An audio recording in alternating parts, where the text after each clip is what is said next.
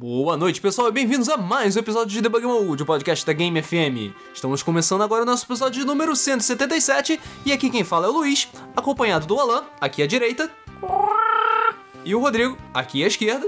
Eu não sei cacarejar assim igual lá. Isso não é cacarejar, cara. Depois eu sou o chassi de frango. É. Frango cacareja? Acho que não, cara. Cara, são. Frango não é galinha. Vamos deixar isso bem claro. Aham, e. É, tá, é outra espécie? Não, eu não É o sei, na verdade. Acho Frangos que- são outra frango é espécie? frango, Eu acho que é outra espécie. Frango é frango. E Isso porque a gente não tá nem falando de. Chester. Ah, eu- é, que é- exatamente. Que é X-Men, é, Chester, né? É Alien. O que é um Chester? Ninguém nunca viu um Chester, cara. Chester é o que vem no saquinho. Ele já vem sem, sem pele, tipo, sem cabeça. É, bacalhau também, né? Porque você não sabe o que É. que é o bacalhau. Não, então Ah, atum, porra. né? Que as pessoas não sabem que atum é maior do que um carro.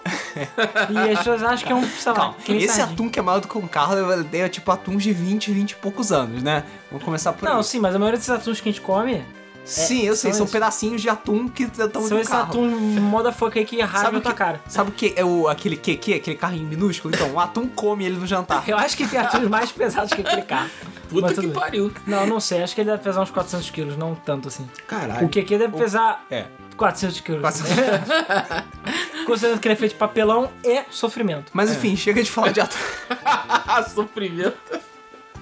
Por que a gente tá falando isso mesmo? O assunto hoje é o quê? É frango, né? Era é frango. Jogos de frango. É quando você fala de frango, aí Ah, vem não, carro chinês. Jogos flango, chineses, né? E que aí, tá falando. sofrimento, arroz. Foda-se. É, tá, falando não. de frango, teve uma vez que eu joguei um jogo pra PC chamado Chicken Invaders. Que é velhão. E é muito legal. Então a gente deixa o tópico de é, jogos de frango pro outro dia. Por acaso, agora que você falou, eu tô pensando em vários jogos de frango. Depois vocês falem nos comentários se vocês querem jogos de frango. Os jogos preferidos dos chineses. É. Falango. Flango. Falango. Mas enfim, o, o tema do episódio de hoje é uma discussão tanto mais tretosa para todos aqueles que não que estão ouvindo pelo feed direto, fazendo maratona de Que não Debug sabem ler. ou aqueles que não sabem ler, é adiar adianta. Ah, tem o seu Casalbé Casa. de excelência. É, porra, é um dos pedaços pra sódia esse podcast. É. É. Depois vocês acham os outros pedaços pra sódia. Dá pra ver. Você vai achar. Dá pra fazer vários pra sódias com tanto título idiota, tipo aquele em que ponto chegamos também, caralho. Mas enfim. A questão é a seguinte. O, hum, a gente tem visto também na indústria que tem muitos jogos que têm sido atrasados continuamente. Tem visto? É basicamente um no, nova, no frenesi, É, cara. New Black. É, é, não, é que nem, sei lá, aquele ioiô da Coca-Cola que todo mundo queria. A mesma coisa, nova moda do, do Play É, é, adiar jogo, cara. O difícil é você ver um jogo que não está sendo adiado no momento e que é lançado na data certinha. E, Mas, ou, ou inteiro, né? Convenhamos. É. Mas é aquela coisa, você vê muitas empresas atrasando os jogos falando, não, porque a gente quer dar aquele polimento, a gente não chegou no padrão de qualidade que nós gostaríamos. O jogo ainda não está preparado para vocês. É. Ou a humanidade não está preparada para o jogo, que nem um certo Pelé dos games, Certo, Moliné? um certo, um certo Moliné falava. E que o resultado final é a mesma bosta, entendeu? Tem muito jogo que atrasa pra caralho, lança horrível, e a gente fica pensando, porra, olha que esse é o jogo com polimento. É, esse é. é. o jogo com padrão de qualidade. É, imagina se não fosse. Imagina a merda, entendeu? É tipo um Red to Hell. Mas, por outro lado, tem Tem jogos que... foi adiado pra caralho também. Porra, também. É... E por outro lado, tem jogos que atrasam e que são Como vinho. Exatamente. Quanto mais tempo leva pra lançar, melhor fica. Cara, Cyberpunk, então. Hum, Melhor fica, eu não sei, mas que acaba ficando bom no final. Pô, Witcher 3 deu aquela envelhecida e ficou. Ó, é, pô, mas- Witcher 3. Mas, cara, o Witcher 3 cai na categoria Blizzard. Na categoria que é o jogo. Categoria Rockstar, né? É aquele jogo que é, é cozido no sol, lentamente, entendeu? Que o cara fica mexendo na panela até sair uma parada foda. Exatamente. Mas a gente tá falando, a gente vai falar É. desses tipos de jogos. Três empresas, né? É Blizzard, é, CD Projekt Red, CD Projekt Red E a Rockstar. e Rockstar. Rockstar, é verdade. São Que- a trilogia. Que eu da- acho que é. São pouquíssimos jogos da Rockstar que não atrasaram. A Que trilogia Ratatouille, dá- cara, de, de excelência. é, A Nintendo também costuma fazer isso, mas. Não sei, cara. Quando a Nintendo quer, elas literalmente cagam os jogos, Ah, né? sim. Então assim. Mas isso não, eu era sei. uma coisa comum. Se isso tá acontecendo tempos É porque eles estão pegando as piores coisas da indústria como exemplo, entendeu? É, pois é. Então eles estão fazendo merda. Ah, Mas é aquela coisa. A gente já fez um podcast sobre jogos. Eu não lembro agora qual é o título. Jogos que não se demoraram muito pra sair, um negócio assim. A gente já fez um podcast sobre jogos atrasados. Ou era jogos atrasados. Um título idiota como esse. Não era tipo. Não, é um, título, é um título que vai direto ao assunto, entendeu? Ou seja, não tem a menor graça. Então assim, eu vou achar, porque eu não lembro mais qual o, número, eu acho que esse foi o que foi a capa do Nukem Forever, se não me engano. Acho. O, o Awards também foi a capa do Duke Nukem Forever. Não, eu sei que a então capa do Duke Nukem Forever tem mais de uma e eu não vou botar de novo. Chega, sabe? Apesar que o Duke Nukem Forever ainda é o jogo que... Ainda é o recordista. Ainda é o, é o Hail to the King, baby. Exatamente. Em termos de demorou pra caralho pra sair. Na, na categoria demorou pra Esse caralho. Ficou mais tempo que todo mundo na portinha. É, porra, caralho. Deu até um, um, uma ziquezira, né? Deu até um, uma hemorroida. Aí no final das contas, assim, a gente já falou sobre jogos atrasados, então a gente não vai focar necessariamente em jogos atrasados. A gente vai focar exatamente na pergunta que é se adiar adianta. Afinal, jogos que foram adiados muitas vezes. é, Vale a pena adiar o jogo? Compensa no final das contas? A gente tem exemplos bons e ruins disso. E os jogos estão atrasando agora, que demoram 10 anos pra sair. Será que vai valer a espera? Será que no final das contas, se a gente fizer uma média da indústria, vale a pena esperar pelos jogos? É complicado, né? É, então a gente vai exatamente tentar fazer, vai, é claro, dar exemplos, falar de certos jogos que a gente até falou antes e que eu acho que a maioria das pessoas está careca de saber que é atrasado.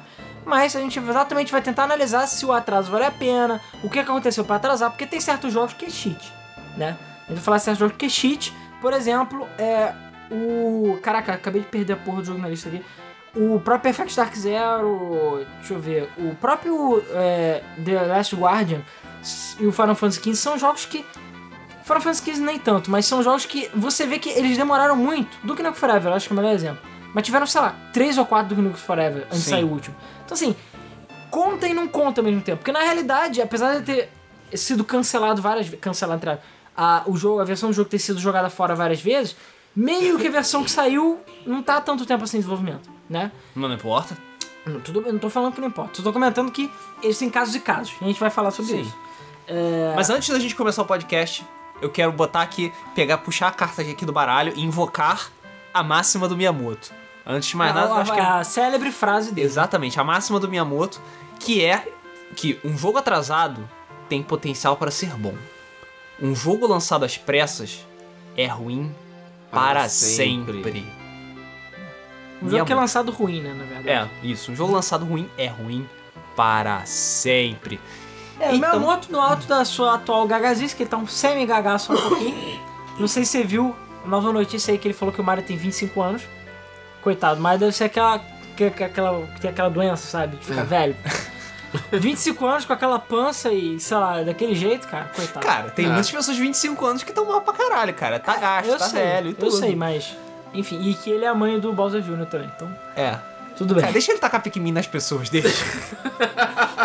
Mas deixa ele falar o que ele quiser. o grande Miyamoto falou tudo, né? É, é aquela coisa, um jogo que é atrasado, ele tem potencial pra se tornar bom, eventualmente, se você não fez merda desde o início, né? E um jogo que você chuta pela porta, nunca vai ter oportunidade de ser bom, né? Por mais que ele melhore com o tempo. Por mais né? que ele melhor que... E cara, a gente vê muitos exemplos disso, principalmente EA, né? Electronic Hum. Arts. Né? A gente vai até falar de uma série de jogos que a EA fez o favor de matar, mas Uma das centenas. a última, sacou? Ah, não, não foi a última, mas. Enfim, não tem bala pra você jogar, Luiz. Aqui não tem bala, e mesmo que tem, ninguém vai ver, então não tem graça. É, então, no final das contas, é, sei lá, são jogos que tinham potencial, se deixasse dar tempo deles se desenvolverem, daria É. uma coisa legal, mas seja por pressão, seja porque realmente não tem jeito, porque tem jogo que a gente vê que, cara, pode ficar 10 anos em produção, não vai ficar bom nunca, entendeu? Então, acontece. É só lembrar dos casos dos MMOs recentes, né? O, tanto o Destiny quanto o The Division foram lançados completa, incompletos. completamente agora, é, incorreto. completamente Completamente incompletos, incompleto. não me corrigir, tá? É, mas hoje eles já estão versões bem melhores do que quando era o lançamento. É, mas Só por que- um preço. Só que ninguém joga. Não, mas por um preço. É. Né? O, o The Division não teve expansão. Teve. Ah, teve sim. Expansão sim. Mas o Destiny agora, eu diria que agora finalmente a gente tem um Destiny que deveria ter saído desde o início. Pois é. E ele só ele custa apenas, sei lá, 300 dólares. Agora nem tanto, porque eu acho que daqui a pouco vai, vai tudo menos 60, mas é foda. E de qualquer jeito, se o servidor cair ou for pro caralho, você pega o seu jogo e ó, É, joga pela janela. joga pela janela porque ele não sai pra nada. Mas, enfim.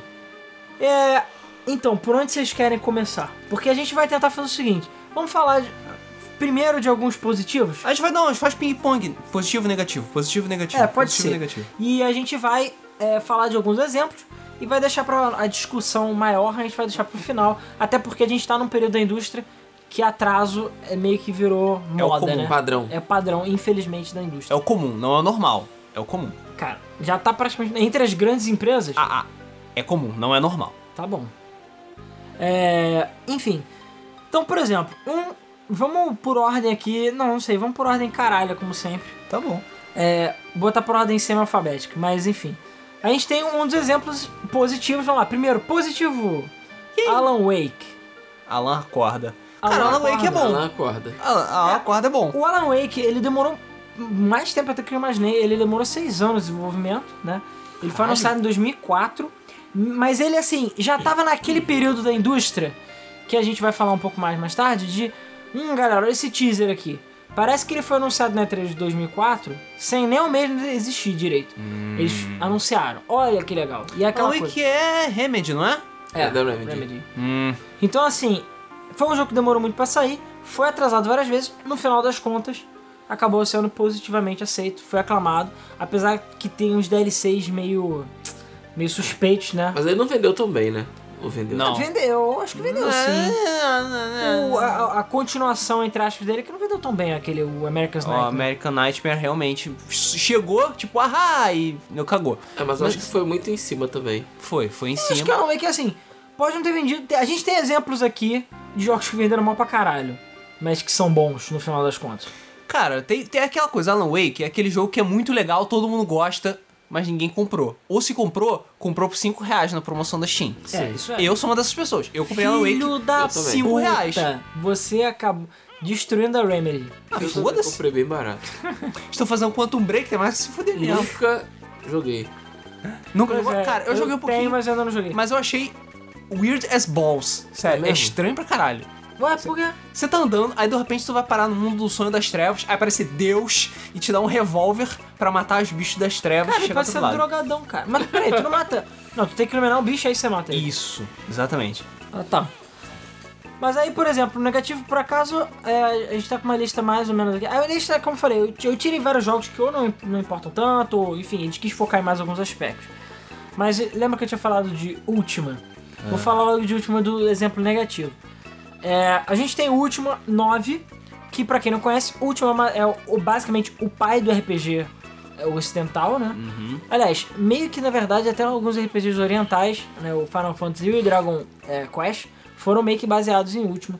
Ele foi um dos primeiros jogos a ter uma interface, ter aquela carona de tipo visão de cima do mapinha, etc, etc. Então assim, Ultima é um jogo bem classudo de modo geral, que era lá dos anos, do início dos anos 80, né? Então assim, é, É. bem velho. Bem, bem, É, mesmo. e é basicamente considerado um dos pais do RPG. A série fez muito sucesso, é uma série que eu amo de paixão, é espetacular. Tem jogos que até hoje não, sei lá, tocam em assuntos que outros jogos hoje em dia têm medinho, né? E ele, sei lá, ele mesmo distorce a própria história do jogo de tal forma que certas coisas que há jogos atrás você achava que era foda, que era o certo, depois alguns jogos pra frente você vê que, tipo, você que ajudou a fazer merda, entendeu? e por aí vai. É muito foda. Falando em distorcer, É, só que acontece, aconteceu uma coisa chamada Electronic Arts, e lá por volta do último 7, a Electronic Arts entrou na jogada, comprou a Origin, que sim, a Origin atual é, o nome veio dessa empresa, que fez vários jogos, né, e, e vários jogos fodões, Bioforge, é, a Looking Glass, é, o pessoal do System Shock veio do pessoal da Origin, enfim, a série Última, etc. A questão é que por causa da EA, os últimos jogos da série Última, né, o 7 saiu muito bem, mas é um jogo que você vê que tem alguns problemas de glitches e bugs exatamente porque saiu correndo. mas Agora- é graças à última set que Tibia existe. É, é, exatamente. Então, obrigado. Então não sei Última dizer se é bom ou não, sei lá. Mas Última enfim, 8 e Última 9, principalmente o 8, é, são jogos que foram lançados em estado incompleto, absurdo. Várias plotlines do jogo simplesmente não vão pra lugar nenhum.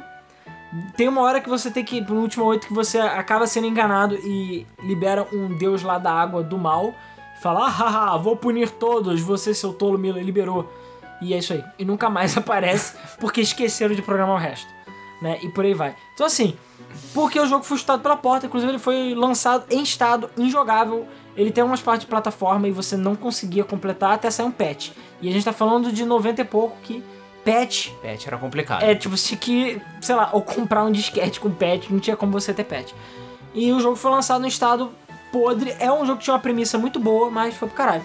O 9, por sua vez, levou 5 anos em desenvolvimento, de 94 a 99. Passou por várias engines diferentes também.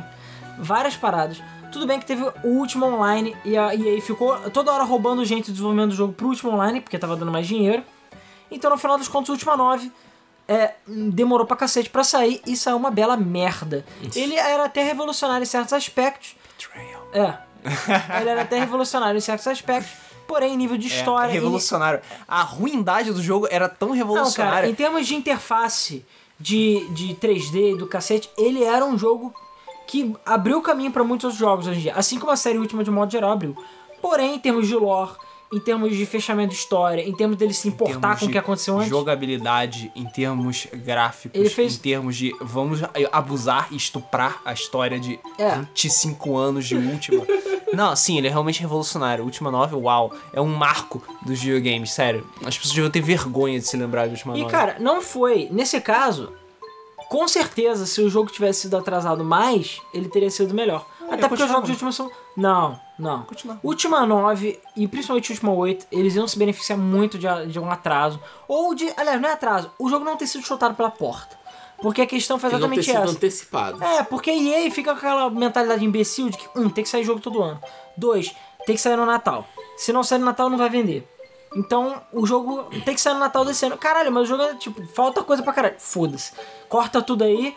O, o che- os chefes do jogo você mata com um clique, literalmente. Então, assim, foda-se. Eles chutaram o jogo pela porta e fizeram merda. Agora, um outro exemplo de positivo. Prey. Que eu acho que só eu aqui joguei Prey, né? Cara, eu nunca joguei Prey, mas, porra, eu sei que ele é bom. É, Prey é bom, vírgula. Porque assim, Ah, Prey é eu legal, gosto. É, eu gosto. Mas os críticos é complicado.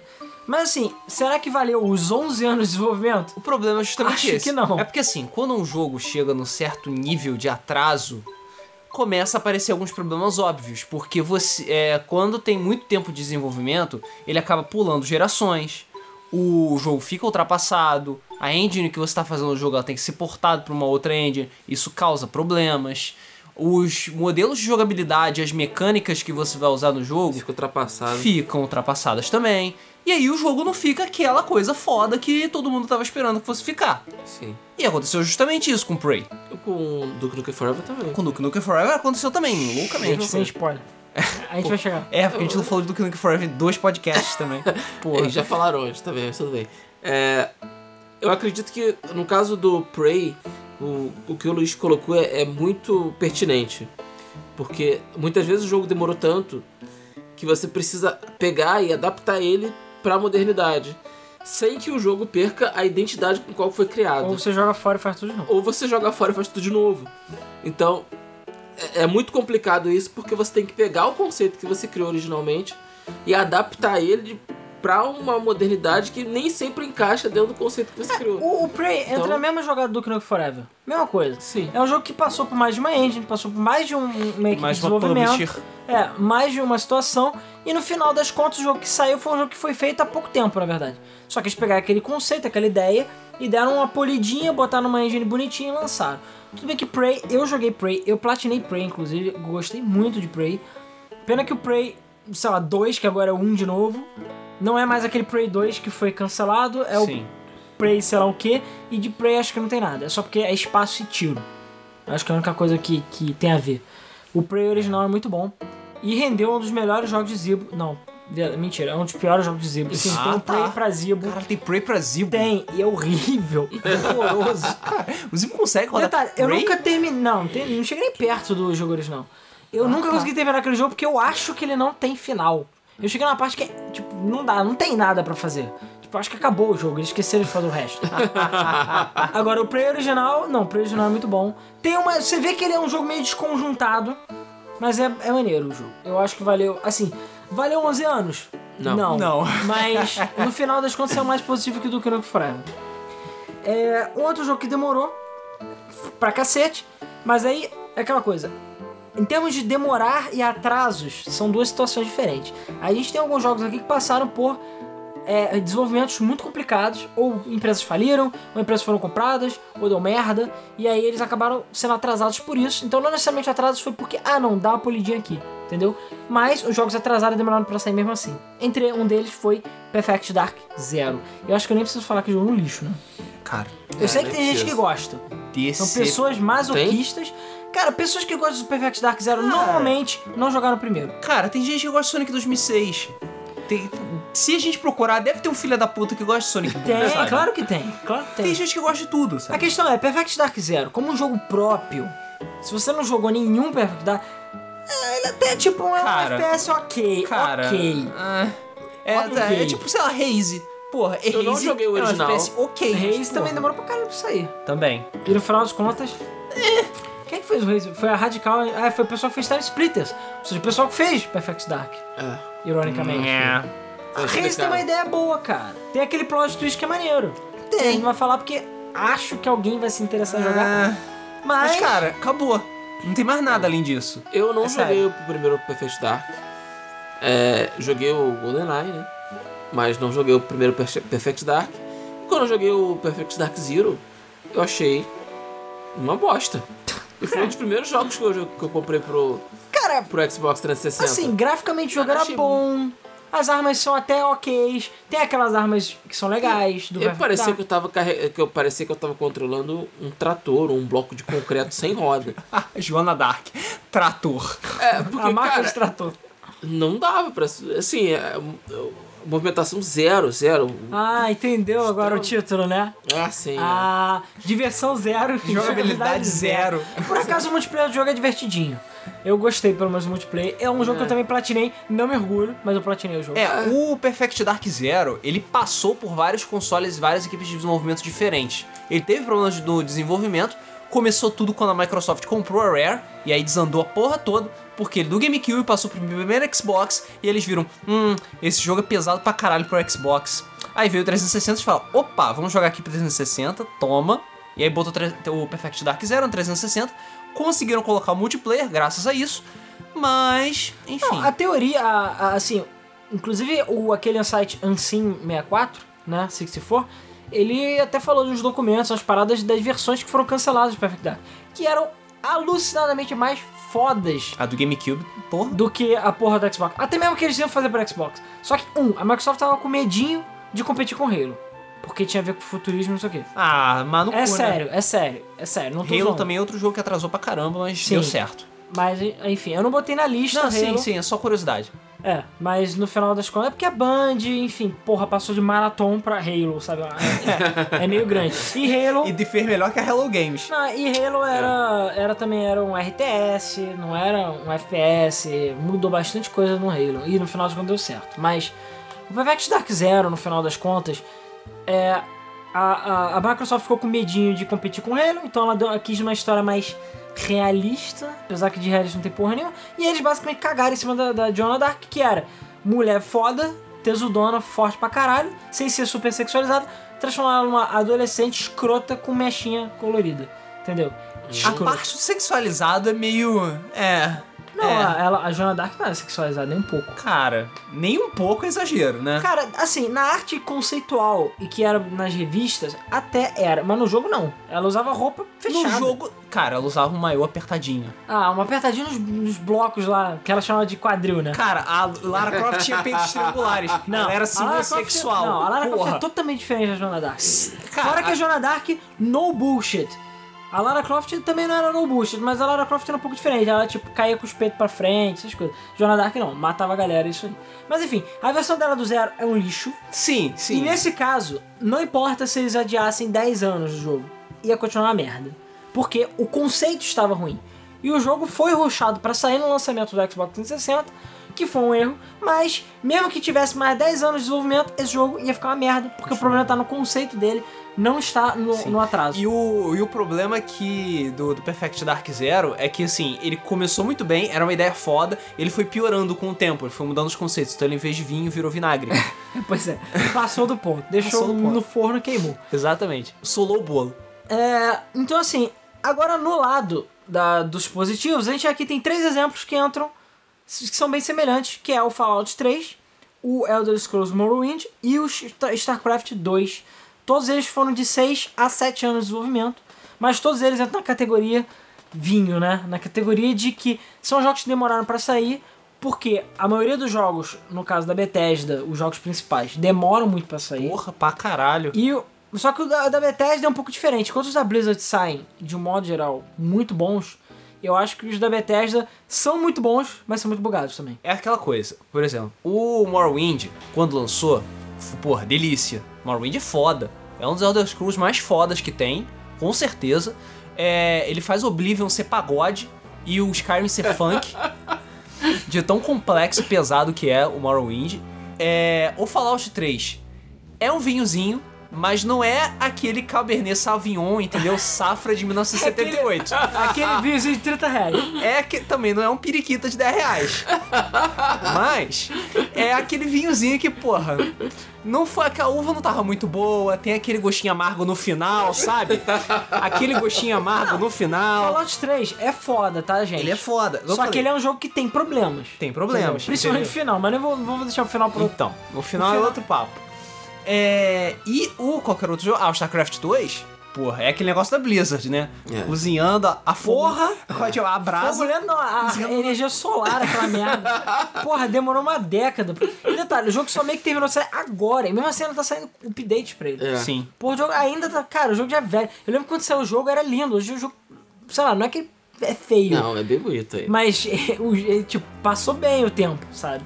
E Sabe que jogo- a Blizzard lançou todos os jogos, todas as franquias de jogos dela depois de lançar StarCraft 2 e ainda não terminou de lançar StarCraft 2? Não. Porra, cara. Mas, no final dos contos, todos esses jogos, é, eles não entraram na categoria de adiamento, mas eles entraram na categoria demorou muito pra sair. Então, assim, eu acho que de qualquer jeito eles vão sair bons do jeito que saíram. Eu acho que no caso da Bethesda, com os, os jogos dela, a- acho que ela tem uma preocupação muito grande no lore, muito mais no lore do que no nível técnico do jogo, no polimento técnico do É, jogo. o problema dos Fallouts e jogos da Bethesda geral é exatamente glitch, né? Bugs e glitch. Os jogos são muito bugados de modo geral. Claramente dá pra ver que se tivesse mais um tempinho pra testar, não, não, ele já sabe que os trouxão vão testar pra ele, então foda-se. né? E esse é nego se amarra no Leão. Bumerangue. Eles, eles se preocupam muito mais com o lore do jogo, com a mecânica, do que necessariamente com o, o- o polimento técnico do, do, jogo. Com, com- eles não estão preocupados com- em, em fazer limpeza de bug e tal. Deixa isso pra depois. O foco deles é fazer com que o jogo seja interessante. É, o nesse- problema é que, sentido. né, alguns aspectos destrói o jogo. É. Exemplo, Skyrim no PS3. O jogo nunca vai ser bom no PS3, nunca vai ficar bom porque fizeram merda no início. Ah, cara, o próprio Oblivion, ele não é bem otimizado pra PC. Tanto que quando foi rodar, sei lá, no Windows 7, que não é um sistema operacional tão novo assim, é. não funciona. Eu tive que pegar patch, procurar patch de fã na internet que consertavam o jogo, fazendo ele ficar muito melhor do que o original que a Bethesda tava pensando, sabe? Sem mod, só um patchzinho que fazia a água deixar de ser cor de rosa, fazia a cara das pessoas aparecerem, o céu deixar de ser infernal, sabe? Na hora errada. Porra, cara, é o mínimo, né? Caralho. É. que Faltou nem- tempo. É que nem, porra, From Software vai lançar Dark Souls tudo errado, cara. Dark Souls É, tudo é. zoado no PC, puta que pariu. Japoronga não sabe programar, eu, hein? Bom, já na categoria de, hum, tipo, negativos, né, a gente tem Spore. Aê, porra! Que levou 8 anos de desenvolvimento de 2000 a Atrasou pra 2008. caralho, atrasou pra caralho. O é, Spore era o. Era pra ser a Magnum Opus do Will Wright, né? Não é do, Era. do Will Wright? Era. Era. Mas é aquela coisa, esse caso é um jogo que eu, eu diria que era muito ambicioso pra época também. Eu ia falar exatamente isso. Mas não foi só isso. Porque era melhor que ou tivesse sido cancelado, ou, sei lá, espera. Não enchia a porra do papo pra falar bem pra caralho do jogo. Caralho. É, não, mas a culpa também não foi só. Foi culpa da EA também, obviamente. Vamos lá, em parte, Spore foi mostrado e falado como se fosse um simulador de vida definitivo que você podia criar qualquer tipo de bicho e é isso aí. Beleza? Foi isso que Já você falou. existiam jogos assim antes. Já existiam jogos assim antes, claro que eles eram bastante limitados. E Sim. Spore prometia quebrar essas limitações e fazer com que você tivesse a liberdade absoluta pra fazer os bichos bizarros que você quisesse fazer. Uhum. Essa era a ideia. Claro, essa ideia não foi plenamente alcançada porque, porra, encheram a boca pra falar. Falaram mais do que devia. moline, é, molinezaram na porra do jogo. Por outro lado, a Electronic Arts, com a porra da ansiedade é, crônica dela, lançou o jogo de qualquer jeito e aí saiu aquela porcaria que todo mundo conhece. Cara, mas eu acho que Spore é um caso de que por mais que ele atrasasse, não ia ficar bom. Não ia, né? Não ia. Porque o problema está no conceito do jogo. Assim, o conceito do jogo é genial e ao mesmo tempo complexo, né? Que é simular vida. É só a É. coisa mais fácil que Só. existe, né? Só isso. Só isso. Eu boto uma frase só, mas é a coisa mais complicada. Só que a questão é que Spore, no final das contas, são quatro jogos em um, basicamente. É um jogo meio flow da vida, que são os micróbiozinhos lá. Um jogo mais ou menos médio lá de você é, comer bicho e tudo mais. A, a parte de você meio RTS e a parte do espaço. Aliás, na verdade tem duas partes RTS, né? Que são mais ou menos a mesma coisa. E a parte do espaço, que no final é o meio que o endgame e é a maior parte do jogo. No conceito, é tudo muito bonito. Mas na prática, o jogo é muito repetitivo, genérico, de modo geral, chato. Claro que tem gente que gosta. O modo de criação de personagem é muito bom. Dá pra fazer uns pênis muito doidos nele.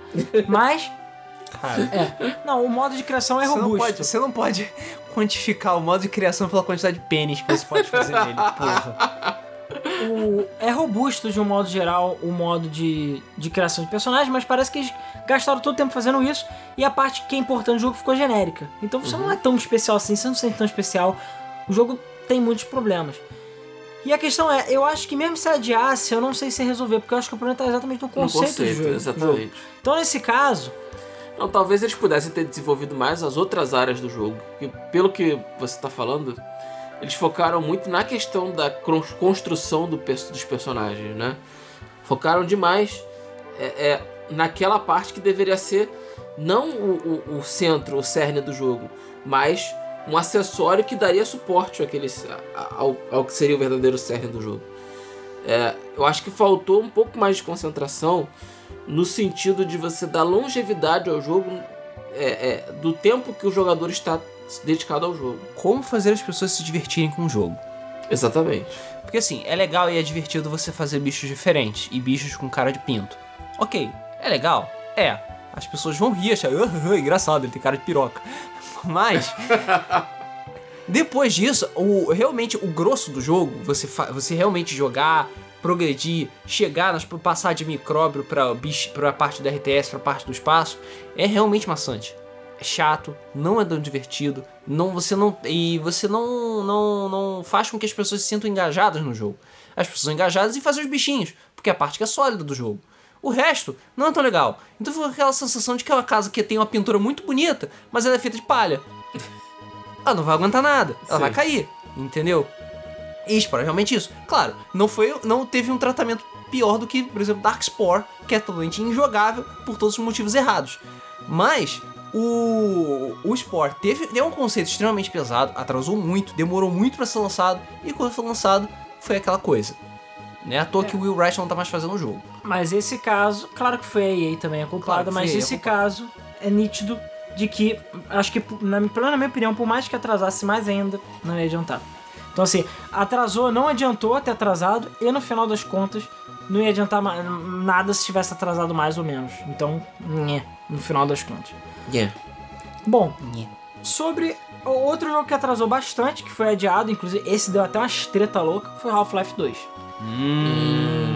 Mas Half-Life 2 a gente entra na, na categoria Valve, né? Porque assim, a Valve não é Blizzard. A Valve, assim, de início parecia ser Blizzard. Ela demorava muito pra sair os jogos. Os jogos saíram fodas de um modo geral. Só que agora ela não faz mais nada. Eu acho que é porque a Steam tá dando muito dinheiro. Apesar de Half-Life 3 a gente já ter visto diversas vezes que ele pode estar em desenvolvimento, a gente ainda não tem provas de que ele existe e nem de que ele vai existir. O, a Valve é aquela pessoa que ganhou na loteria e vive de renda hoje em dia, sabe? Ah, exatamente. Ela não precisa trabalhar, cara. Ela não precisa fazer nada. A Steam dá dinheiro pra ela. As cartinhas dão dinheiro pra ela. Os chapéus de Team Fortress dão dinheiro pra ela. As pessoas ficam comprando item no Dota, dão dinheiro pra ela. Que, que ela vai fazer jogo? Não precisa, cara. Ela já fez a sua contribuição pra grande história dos games, que é fazer Half-Life. Entendeu? E Pronto. fazer É, Steam. já tá com, a- com o nome lá. O Gabe já tem o nome e as tetas dele na calçada da fama. Acabou. Ele não precisa fazer mais nada. O 2 levou 5 anos pra ser feito, 99 a 2004. Foi, esse sim foi adiado diversas vezes, vazou, deu um monte de merda. Porém, reza a lenda, pelo que dizem, que o Gabezão, Deus Gabe, falou que, tipo, o jogo só iria sair quando ele fosse o melhor jogo da história já criado até o momento. Por acaso ele foi bem aclamado, recebeu notas altíssimas e realmente revolucionou o FPS em vários aspectos. Valeu o atraso? Eu acho que no final das contas Claro valeu. valeu. Se não fosse pro Half-Life, não ia ter CS. Não, porra. Mas é Entendeu? primeiro. Eu tô falando Half-Life 2, tá? Você Não não ia ter Graft Gun. É, exatamente. Porra. Não, não ia ter portal. Não ia ter portal. Não ia ter física em jogos de FPS, não ia não, veículos de um modo geral. Então, assim, muitas coisas a gente tem que agradecer ao Half-Life 2. Então, no final dos contos, o atraso vale a pena? Valeu. Agora, pergunta é: o atraso de Half-Life 3 valeu a pena? Aliás, sei. vai valer a pena? Não sei. Sinceramente, Não, não. ou o Gabe vai fazer uma parada tão revolucionária, nível, sei lá, Nintendo NX ou coisa da porra, que o nosso cérebro de macaco não conseguem computar, entendeu? E vai ser uma parada tão foda que a gente, caralho, como a gente nunca pensou nisso, sei lá, tipo a Gravity Gun. Ou vai ser mais um jogo genérico de merda. Então não sei. Ninguém sabe, já tem gente falando que vai ser exclusivo pra VR, que não sei o quê. Mas... Cara, sempre quando lança alguma coisa nova, eu falo, não, porque o Half-Life 3 vai ser baseado nisso. Cara, acabou. Passou a época, cara. Não vai haver Half-Life Não 3. importa o que vai lançar de Half-Life. Half-Life é uma coisa que atrasou tanto, demorou tanto pra sair, que nada do que ele for fazer vai ser bom. A expectativa em ver esse jogo é tão massiva. é, é, porra, é mais densa que um buraco negro aquela merda. é verdade. Então não importa o que vai lançar, pode ser a coisa mais foda do mundo. Você pode ver o pelinho do bigode do Gordon Freeman caindo em, em tempo real. Não vai ser legal, cara. Vai achar nego vai achar escuro porque demorou pra caralho pra sair. É. E sem contar que o tempo passou, né? Hoje a gente tem uma geração que não conhece Half-Life. Os anos não conhece Half-Life. É, Tipo não Luiz. Ha! não jogou, Fé. Acabei de jogar o Luiz na lama. Eu joguei o primeiro Half-Life. Primeiro, o dois não joguei ainda. Ah, É. eu não joguei nenhum deles, mas tudo bem. Porra! Então vamos apanhar aqui, sério. Jogo bom pra caralho. Aliás, hoje em dia. Ah, sim. Hoje em dia é um pouco mais complicado de jogar do que não, não é naquela época. complicado, é porque hoje em dia você vai jogar e ele parece. Assim, o Half-Life 2 é um pouco genérico, se você parar pra pensar. Porque os outros jogos copiaram ele, então ele meio que ficou clichê, na verdade. Sim, isso é verdade. O Half-Life 1 mesmo, ele, tipo, nada do que eu vi ali, eu já não vi em outros jogos mais modernos, sabe? Mas, porra, ele não deixa de ser ruim. Ele não é ruim por causa disso. Ele é bom pra caralho. Mas, ele é o tipo de jogo que não envelheceu tão bem a ponto tipo, caralho, vou jogar Half-Life e vou me divertir pra caralho que nem me divertia naquela época, sabe? Simplesmente porque tudo foi tão utilizado, e enfim, a gente jogou tanto CS também, que a gente tá mais do que acostumado com o ambiente de jogabilidade de Half-Life. E também o jogo não tem legenda, isso me incomoda profundamente. O jogo não tem legenda? Não tem legenda. Tem certeza? Half-Life 1 não tem legenda. Tem certeza, Tenho cara? certeza. Eu tenho certeza que tem legenda. Não, não tem. Tem coisa pra surdo na porra do jogo? Não, não tem. É. Ele jogou a versão de DOS. Só se for. Eu devo ter jogado a versão de DOS da Steam, então, porque, porra. É. Mas enfim, Half-Life foda, o atraso dele é foda. É. E cara, esquece Half-Life 3, gente. Não vai Not acontecer. Não vai acontecer. Bom, indo agora pra parte que todo mundo quer ouvir mesmo, que é a parte ruim. É, a gente tem Two Human, Fala que é um mal. jogo que já é, tipo, tá em todos esses jogos que atrasou e não deu certo, de caralho, jogo merda. Jogo merda. Mas é o tipo de jogo, é o tipo de jogo que não ia dar certo de qualquer jeito. Eu joguei bastante esse jogo. Sério? Meus pêsames. Você se torturou pra fazer isso? É um jogo que bem. ficou nove Eu- Eu anos- me torturei jogando Sonic Boom, então. pô. É um jogo que ficou 9 anos de desenvolvimento. Era de 99 até 2008. Ele era pra PlayStation 1 Eu sei. e saiu pra Xbox 360. claro que é da merda, né? Fala. Ele não era da Nintendo? Não tinha relação. Da Nintendo? Não, é- não, ele é da Silicon Knights. Da Silicon Knights. Mas eu não sei, agora que você falou, talvez, mas não, ele era de Playstation. Não era pra Ele lançar não, pro era de, não tinha nada a ver com PlayStation. 64, não. Ok, bom. Mas também era um jogo que era muito. tinha uma ideia muito revolucionária pra É, época. pois é. Cara, eu, eu vou ser sincero, que eu comecei a jogar o jogo e a princípio eu pensava assim, eu acho que eu não tô entendendo esse jogo. É, o jogo é muito é bonito, pelo menos na época que eu jogava, e eu acho que joguei, achei bastante bonito. Ele tem muito de, de, de, de- de relação com deuses é, da mitologia é, nórdica, né? Uhum. É, e eu achei a ideia interessante, achei o conceito interessante. É, mas eu vou ser muito sincero, foi um dos jogos mais chatos que eu joguei em toda a minha vida. O jogo é ruim, cara. Sério, cara. Porque o jogo é O jogo ruim, cara. Não anda, o jogo não anda, o jogo não anda, o jogo não evolui, o personagem não evolui, você não vê uma progressão no jogo, você não vê você avançando no jogo, você começa a ficar nervoso, você começa a ficar entediado Estou e a vontade nervoso. era desligar e quebrar aquela porra daquele disco e, e- e voar no pescoço de quem quer que tenha feito aquela merda. E é isso aí. Porra, é uma reação muito pior do que eu esperava. Caralho. Eu só achei que, tipo, ah, eu dormi no jogo, desliguei nunca mais joguei, não. É pra ficar putaço mesmo. É pra ficar putaço mesmo. Cara, deu tudo errado. Tio Hillman deu tudo errado. É, qualquer jogo que tenha pulado duas gerações pra ser lançado, não tem como você conseguir fazer funcionar, entendeu? As mecânicas ficam ultrapassadas, os gráficos ficam ultrapassados. O você tenta incorporar ideias modernas com um jogo que tem um que tem um arcabouço, que tem uma base muito antiga, não tem como isso dar certo. Simplesmente não tem como dar certo. Sem contar que o jogo mesmo é mal estruturado. Mesmo se ele tivesse sido lançado na época do PS1, ele seria mal estruturado. Ele seria ruim, ele seria chato. As pessoas só ficaram mais putas com o Tio Hillman porque demorou pra cacete pra ser lançado, entendeu? Foi nove anos pra sair essa porra. Sabe quando você fica um tempão no vaso tentando cagar e aí sai um cocôzinho de nada? E você continua com vontade. E você continua com vontade. Isso é Tio Hillman, entendeu? Tio Hillman é o cocôzinho que fica lá na privada te zoando. Agora a gente pode partir pro próximo jogo. Ok. É, bom, de jogo bom também, que demorou uma década, foi é, Elia, Elei Noir, né?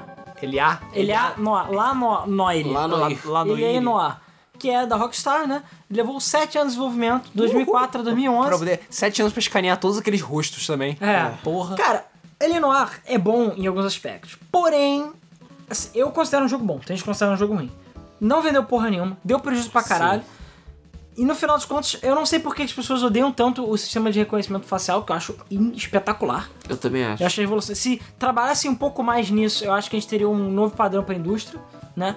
Porque é muito bom o reconhecimento facial, não é aquelas caras de bosta lá que o nego faz. Porém, o jogo custou demais pra sair, é, custou é, muito Dinheiros. dinheiro pra sair Foi caro. foi caro e não atendeu as expectativas. Mas eu já sei qual foi o problema. Porque o jogo, você é um policial e você investiga as pessoas. Você não Sim. pode nem atropelar as pessoas direito na rua. Então assim, esse é o problema do É só jogo. você pesar, botar as coisas na balança e pesar. Por que as pessoas gostam de GTA? Porque é zoeira. Você pode fazer o que você quiser, você é o bandido. Por que as pessoas gostam de Red Dead Redemption? Porque você pode amarrar o maluco no cavalo e sair arrastando ele pelo Velho Oeste. Entendeu? O que que você pode fazer no Leonoir? Nada. Você pode atropelar as pessoas? Não. Você pode bater com o carro e sair por aí correndo? Não. Você pode bater nas pessoas aleatoriamente? Não. Você não pode fazer nada, cara. O melhor que você pode fazer é interrogar o maluco e falar: Cara, fala a verdade. Ele fala: Não. Aí você fala, seu filho da puta, você tá mentindo, me fala a verdade. Ele, ok, estou falando a verdade. é isso, é você fazer isso por 8 horas. É legal? É.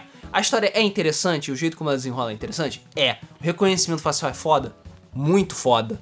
Eu fico impressionado que o PS3 tem e o 360 tem a capacidade de fazer é, esse tipo de animação e esse tipo de animação fica suave Sim. sabe?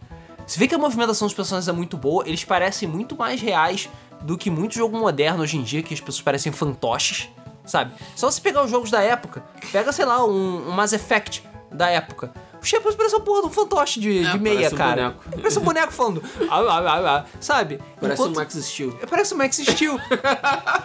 o... Enquanto os personagens ali no ar são todos extremamente expressivos. Eu acho É. isso foda. E fluidos.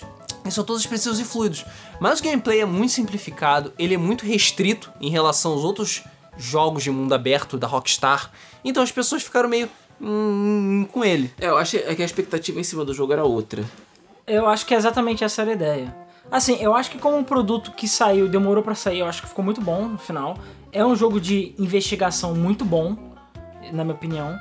Porém, é que as pessoas falam, ah, mas aí você tem que ficar prestando atenção nas que as pessoas falam. Vai ter que investigar. Ah, então as pessoas ficam de saco cheio. Elas querem calem a boca e dê um tiro em todo É, mundo. Tipo você tiro. pegar uma Coca-Cola e esperar que não, pô, mas ela não tem gosto de Sprite. Caralho, é uma Coca-Cola, cara. é um jogo de investigação, cara. Tu vai fazer o quê? Hein? Tu vai atropelar as pessoas no jogo de investigação? Tu tá de sacanagem com a minha cara. É que, pô, tu vai jogar FIFA, tá esperando, não, pô, eu queria dar tiro nas pessoas. Então não joga FIFA, caralho. Então, no final das contas, o jogo demorou pra sair porque ele era um jogo ambicioso em certos aspectos. Sim. Não se pagou porque sei lá, você não mata ninguém, basicamente. Gasta- É. e muitos milhões, porque- milhos grandes foram gastos É fazendo esse porque jogo. as pessoas esperam coisas diferentes da Rockstar. Acho que o, o o fato é esse. É, você espera da Rockstar zoeira. Você, Você espera um GTA Rockstar- Simulator da vida, É, né? é porque Rockstar se fez em cima de GTA, Red Dead e Bully. Que são três jogos que são completamente Iguais. incorretos. E incorretos. Não, eles são iguais, são skins, cara. É, pois é. E aí você vem o L.A. Noir, que é um jogo completamente diferente, com uma ideia diferente, com um foco diferente. E as pessoas falam... É, É. Cadê o GTA? pois é, passa o GTA aí. Cara, é complicado. É complicado pra caramba. É uma pena que as pessoas não tenham gostado tanto de Além Noir assim. Porque é um jogo que vale muito a pena. E volta e meia ele tá super, super barato pra comprar. Então acho que é uma boa vocês da- as pessoas darem uma conferida. Outro jogo que eu tenho, nunca joguei. Porra, sério? Sério. Filho da puta. É. Tudo bem, tá, esteve barato pra caralho na Steam, eu nunca comprei também. É. Acho que a culpa é minha. É sua, sim. Vocês são fodas. Cara, eu gostei muito do jogo. Achei muito legal, mas é aquela coisa. Já fui com a mentalidade de que ele, o ele era o que ele é. Eu não fui na mentalidade esperando GTA. E se você for com a mentalidade esperando GTA, você vai se fuder. Então, assim, é um jogo pra quem tem paciência e pensa antes de jogar. Não é um jogo pra você chegar dando tiro em todo mundo e foda-se, entendeu? Então, essa é a diferença. E eu acho que por isso que ele não fez tanto sucesso. Porém, é um jogo que acho que valeu totalmente o desenvolvimento. Talvez ele pudesse ser um pouquinho mais, mas, cara, só o lance do reconhecimento, reconhecimento facial, na minha opinião, Já é já vale o valeu. jogo. É mu- muito interessante. É a primeira parte do jogo é. Se não tivesse isso, eu acho que não justificaria nem a compra, nem ele ter demorado tanto pra sair. Mas esse foi um dos maiores motivos. Só aproveitando aqui, é, vou, vou falar logo, antes de a gente... Não, tá, vamos falar logo mais um negativo aqui. É, bom, a gente vai deixar o grande negativão pro final, né? Mas, Claro. A gente vai deixar o rei pro final. Um outro jogo aqui, que no caso, eu, eu, nem um jogo, eu botei tipo uma série de jogos. Ih. Porque a empresa é mestre em fazer isso. É a Polifone Digital. Hum. Papai e mamãe de Gran Turismo. Que adiou a porra toda milhões de vezes. Que Gran Turismo 5 foi adiado um número incontável de vezes. Gran Turismo PSP nem se fala. Demorou milênios pra sair. Gran Turismo 6 foi só um pouquinho adiado, não muito. E o Sport tá sendo adiado de novo. E cara, o que, que esses filhos da puta tanto fazem que o jogo O 5 foi adiado pra caralho. que hoje em dia o jogo não chega nem perto de Forza nesse aspecto. Forza já passou deles há 8 anos atrás. Porque, cara, a, a Turn 10 e a Polyphony Digital, vamos botar assim, hoje eu tô cheio de analogias. Vamos botar assim, são dois jogadores jogando Age of Empires, beleza? A Polyphony Digital tá na idade da pedra. E a Turn 10 tá na idade do ferro, já preparando já pra invadir e acabar com o adversário. Entendeu? A Polyphony Digital faz tudo devagar. Tudo, tudo devagar. Tudo tem que ser artesanal, tudo tem que botar tudo. Eles ficam lá fazendo aquela porra daqueles vasos de argila lá, esculpindo devagarinho, não, porque tem que fazer assim e que a tal. Polifone Digital tem, sei lá, cinco funcionários. A Polyphony Digital não é pequenininha, você entendeu? Ela não é nenhuma Niantic. Mas, porra, ela não é nenhuma Turn 10 que tem zilhões de dólares e a micro e o, a pica do Bill Gates atrás dando dinheiro pra eles, entendeu? É foda. Mas, porra, tudo tem que ser devagar, tudo tem que ser lerdo, tudo tem que atrasar, demora pra caralho e tal. O Gran Turismo PSP, puta que pariu. Ele é foda? É. O Gran Turismo PSP é foda. Mas, porra, como demorou pra caralho pra lançar. Gran Turismo Sega é foda? Nem tanto. Nem tanto. Tem, mas demorou muito pra sair. As pessoas estavam esperando que fosse ser, porra, o Gran Turismo 4 ao quadrado. É o, Não o- foi. O Gran Turismo definitivo. Ia ser o Gran Turismo definitivo. Não foi.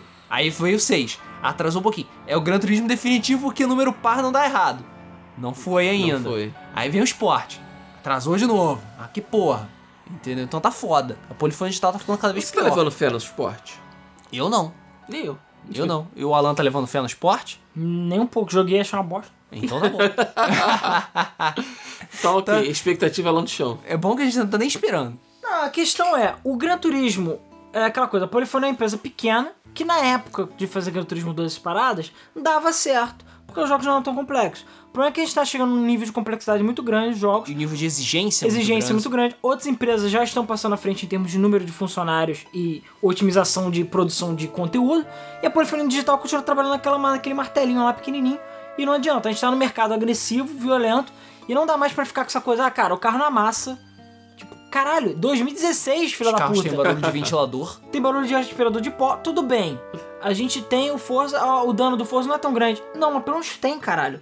E fora outras coisas. Então, no final das contas, o Gran Turismo tá ficando pra trás há muito tempo. É, tem a questão da resistência das, das, das montadoras, não? Não. Em relação a Não, quebrar a- o carro. de explodir o carro, sim, é claro. Mas a questão é que, cara, pelo menos um danozinho tem. O dano do Gran Turismo 5 é patético. O Gran Turismo 5 foi adiado muito, muito, muitas vezes. E não, nem de perto, fez jus ao Gran Turismo 4 ou 2. Nem de perto. O jogo foi muito adiado e ainda veio faltando um monte de coisa no jogo. Muita coisa veio faltando. O 6, então? Não, o 6 nem se fala. O Gran Turismo PSP foi anunciado, não lembro nem qual foi a 3, há muito tempo. Quando o jogo chegou, o jogo chegou sem campanha. que é a coisa mais importante do Gran Turismo. Que é a coisa que definiu o Gran Turismo. É você ter uma campanha, caralho. Você comprar o seu carrinho usado podre e correndo até ficar fodão.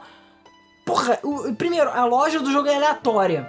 Onde já se viu isso?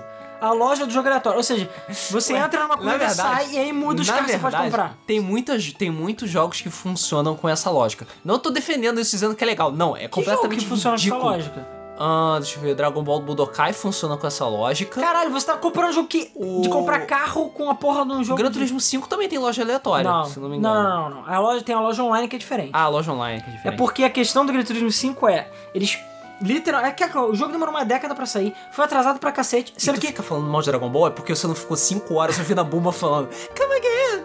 Ok. Beleza? Pra poder é, mas a Buma pelo menos você entra e sai do shopping e muda, né? É. É, o Gran Turismo tem que correr e, e terminar a corrida e aí a loja muda. Beleza? É estúpido. Ah. A questão é que eles pegaram vários carros do Gran Turismo de PS2, deram Ctrl C, botaram ele no, no Gran Turismo 5, aí tem os carros premium, os carros não premium, tem aquela palhaçada. Então assim, ninguém sabe pra onde foi o tempo do jogo, porque no final dos contos o jogo nem é tão bonito assim, é bonito, mas nem tanto. O jogo tem bando de carro velho, podre, é, que não tem nem câmera interna E não tem barulho. e não tem barulho, tem vários problemas o jogo. E esse lance da loja online era exatamente porque o número de carros que você podia comprar na loja, sei lá, era minúsculo, e o número de carros que você precisava era gigante. Só que a loja de usados é aleatória. Sim. Mas até faz sentido a loja de usados ser aleatória. Mas a questão é que tem muitos carros que você precisa pra terminar o jogo que só podem ser comprados usados. Porque não tem na loja. Porque, sei lá, picapes, essas coisas não tem na loja. Só tem no- nos usados. Ou seja, fizeram merda e botaram essa loja online com certos carros fixos lá pra você poder terminar a caralho do jogo. Então assim, fizeram merda. O PSP saiu horrível. E o 6 saiu pela metade. E até hoje, sei lá, ainda tá faltando conteúdo no jogo. É, meio que terminaram, vai sair o esporte, mas cara, o esporte também vai sair todo pela metade. Nesses casos, não adianta você atrasar. Poli- o problema é a polifonia digital. O problema é o jogo, o conceito do jogo. A empresa tem que mudar a, a, a, a, a maneira deles trabalharem. A Sony tentou com o Drive Club, que foi outro jogo que foi adiado. E outro jogo também não adianta você adiar, Nossa. porque ele ia continuar sendo uma merda. Drive Club melhorou muito? Melhorou. Mas é um jogo extremamente complicado em termos de mecânicas, gráficos. Ele já veio cagado de vários aspectos. Eu não acho nem que seja por inexperiência da Evolution Studios, porque a Evolution Studios é um puta de um estúdio. Mas eu acho que a Sony fez pressão. Eles tentaram fazer uma coisa que eles não, nunca fizeram, né? Que nunca tinham feito, que era nesse aspecto. E o jogo caiu, sério, feio. E a Sony fez muita promessa que não foi cumprida. Agora vai ter o Drive Club BVR, que vai ser tipo, ok, no, no, no- final das contas. E é outro jogo que também não adianta adiar. Tem que fazer de novo ou por outra empresa, porque já era. Então, acho que Gran Turismo e Drive Club nesse aspecto, cara, não adianta adiar. As empresas é que tem que mudar a, a maneira que o jogo vai ser criado. A Polyphony tem que aprender com a Turnitin como é que faz jogo, em termos de, é, sei lá, terceirizar a parte do trabalho, contratar mais gente, ter um ritmo, porque você vê que a Turnitin e a, Playground tem um ritmo. É aquela coisa. Eles arranjaram aquele perfeito. É um jogo a cada dois anos. Então sai um jogo que é, é, simulação num ano, e no outro ano sai um jogo que é arcade, e por aí vai. Então assim, tá ótimo. Deixa todo mundo satisfeito. Quem gosta do arcade joga o arcade, quem gosta do simulador joga o simulador. A Polyphony Digital não tá agradando ninguém. Tá vendo que o jogo todo cagado. Sério, tá complicadíssima a situação dela e não adianta atrasar nesse, nesse aspecto. Que- né? Quem diria, né? É, pois é, quem diria, o grande campeão e foi pro caralho. É, pois é. O Gran Turismo era aclamado como o melhor jogo de corrida de todos os tempos, o melhor simulador de corrida que já feito.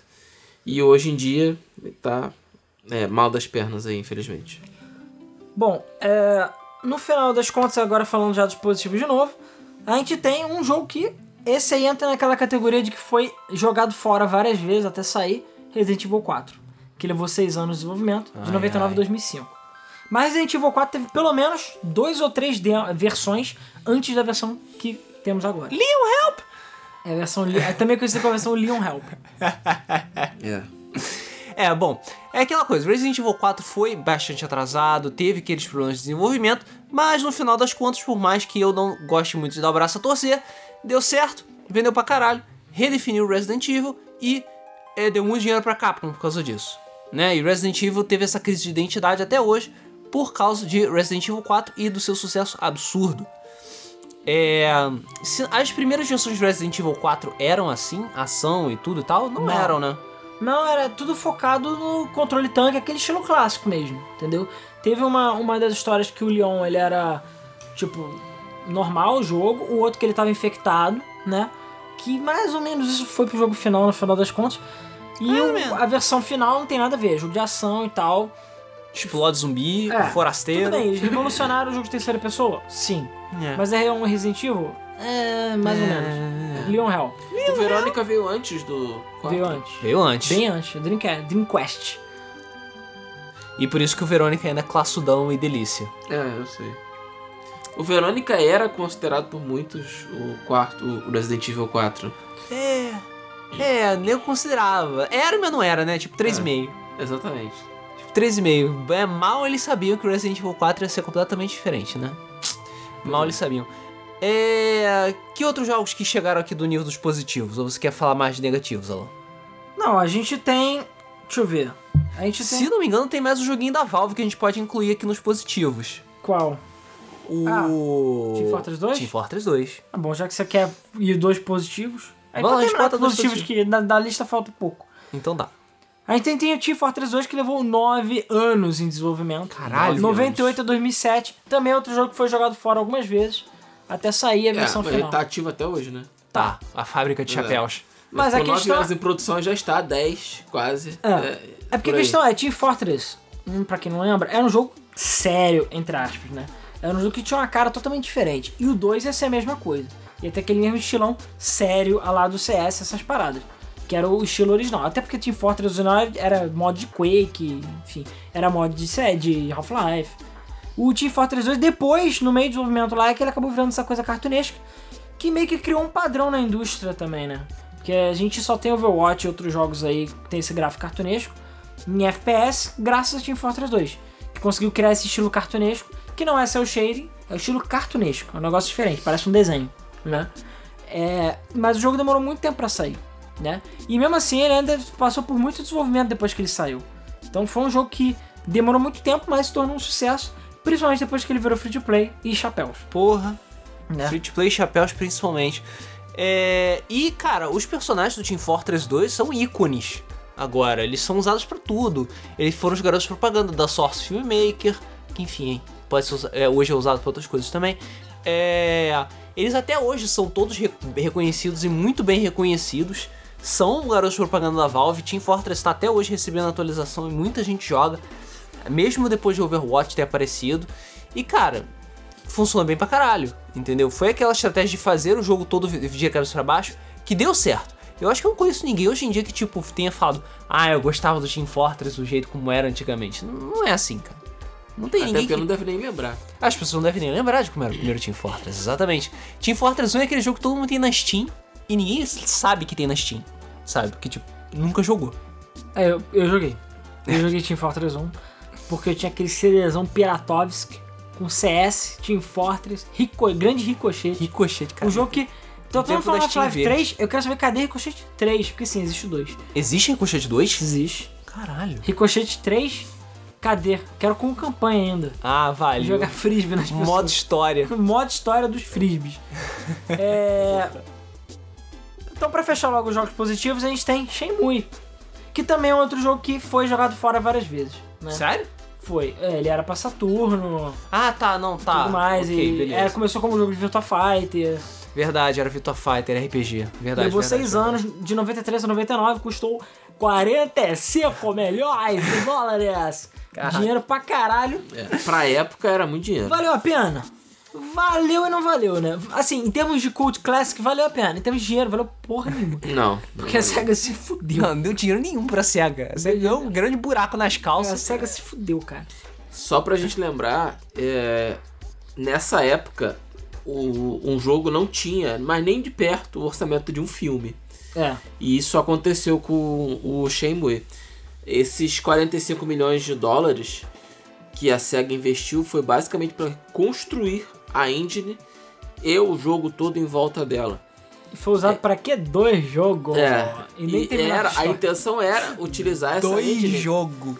para todos os jogos da, da SEGA dali pra frente. Só que isso não aconteceu. Só que o PlayStation 2 aconteceu. É, e, e- e tinha um detalhe interessante que era a, a engine era extremamente complicada de se usar. É, basicamente, só a equipe que construiu a engine sabia como usá-la direito. Maldito japonês. Tem que ser fazer tudo complicado, Não, né? eu, pior, o Shenmue teve vários problemas, na verdade, porque Shenmue saiu, legal, saiu pra Dreamcast, que meio que ninguém tinha, e custava uma nota preta, e faliu. E aí, quando finalmente sai Shenmue 2, que saiu no Dreamcast, no ocidente chega a Microsoft, então, sabe o nosso console que ninguém vai comprar porque a gente acabou de entrar no mercado? Então a gente quer a exclusividade dele no ocidente. Seja, mais ainda pra ser obscuro e ninguém jogar, porque eu nunca joguei Shenmue 2, por exemplo. É, A Microsoft foi yoink. Yoink no Shenmue. e aí só ajudou a todo mundo, caralho, Shenmue é foda, mas é. A gente tem que fazer um podcast, jogos fodas, mas que ninguém jogou. Tipo Beyond Good and Evil. É, porque aí todo mundo fala, caralho, Biorgulho é foda, Shenmue é foda. Você jogou? Ah, não joguei. Cara, Ah, então vou jogar. Ah, não, ter comprado, mas não joguei. aí eu vou falar com orgulho que eu joguei os dois. Porra, é o and Evil? hipster Não. do caralho. O Shenmue. Ah, porra. Ah, porra. Beyond Good Evil não, Beyond Good Evil eu também não joguei. Beyond Good Evil eu joguei. Não joguei. Mas eu não terminei. Joguei até metade do jogo. E achou o quê? O saco? Achei legal, não achei. Nossa, que jogo foda. Cara, eu lembro que eu li reviews na época e eu achei o jogo tão meh. É, Que. É. Mas tem porcão. É, tem, tem porcão. é. Esse é um filme. Ele era um jogo que tinha jogabilidade bem variada. Cara, é mas legal. é que nem Psychonauts, cara.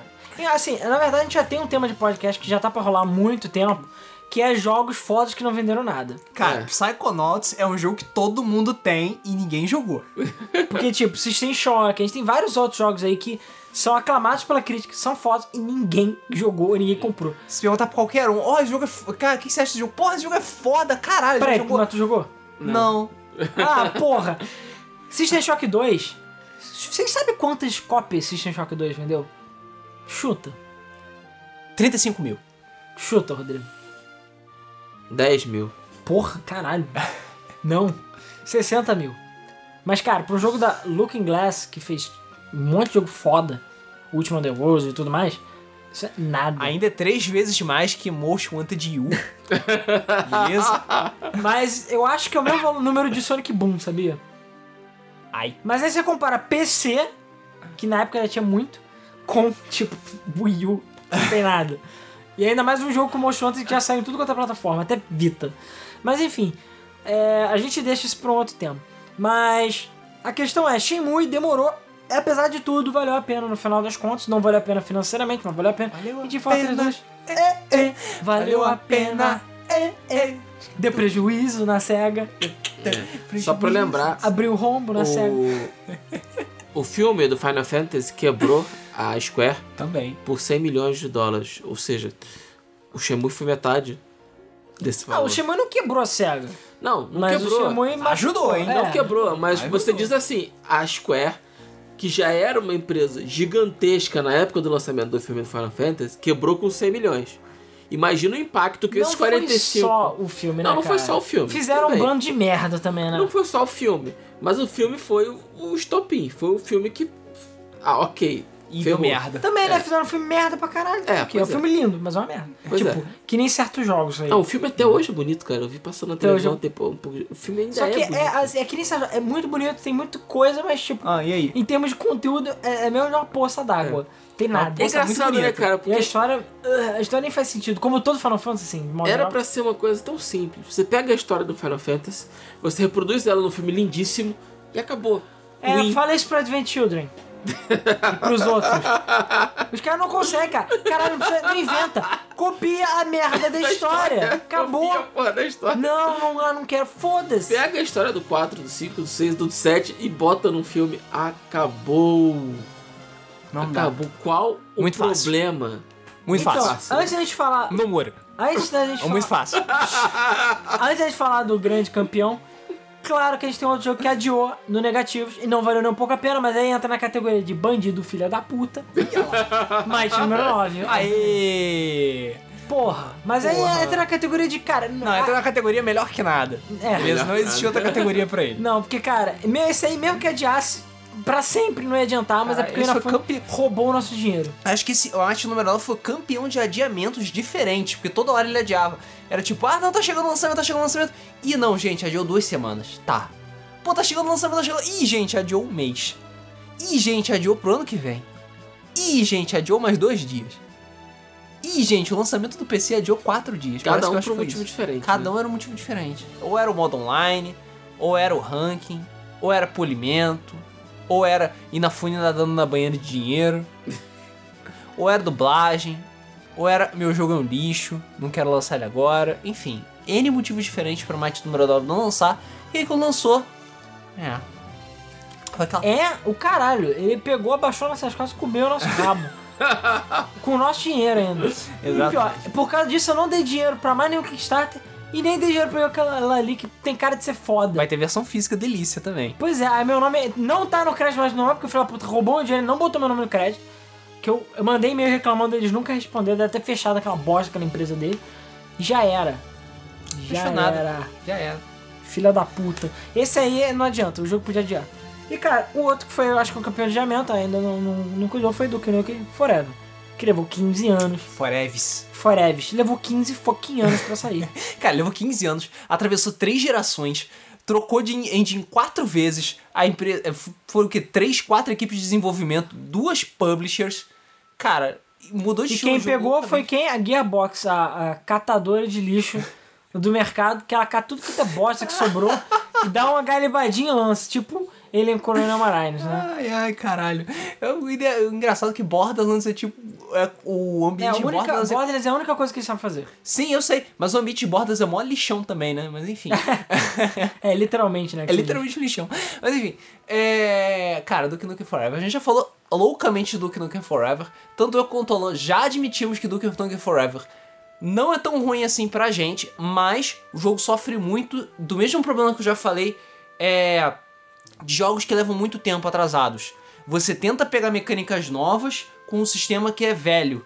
E aí. Não, mistura, funciona. não encaixa. Não encaixa. E é um jogo que você vê que tem pontos que eles tentam dar uma estendida pra aumentar o tamanho do jogo.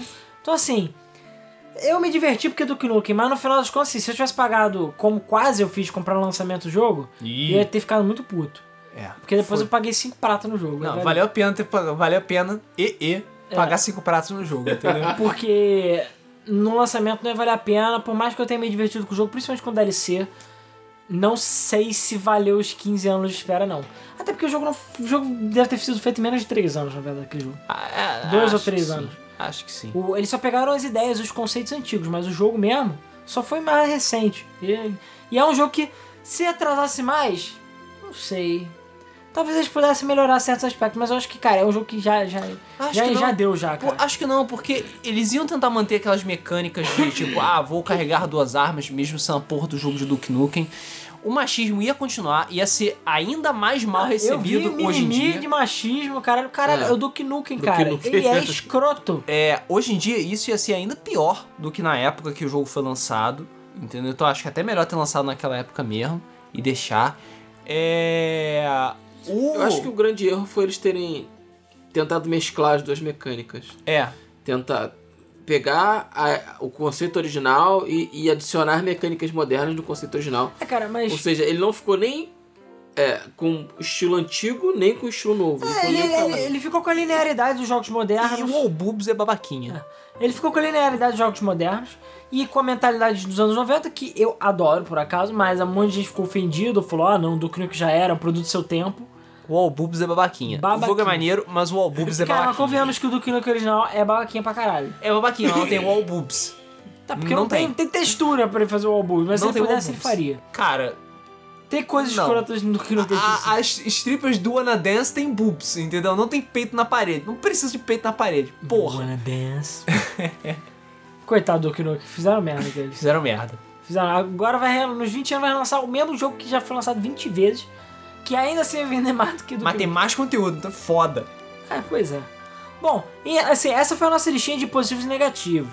Mas a gente tem um caso, isso aí são casos que já aconteceu e a gente viu que é bem variado.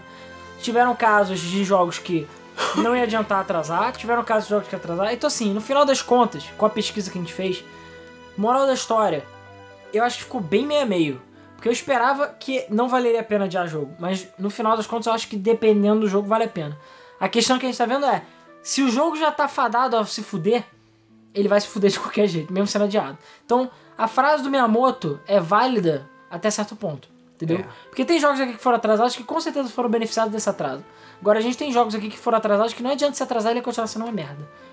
Entendeu? E tiveram jogos que foram prejudicados porque eles Mas a foram frase do, adiantados. do Miyamoto ele fala que o jogo tem a chance de se tornar bom.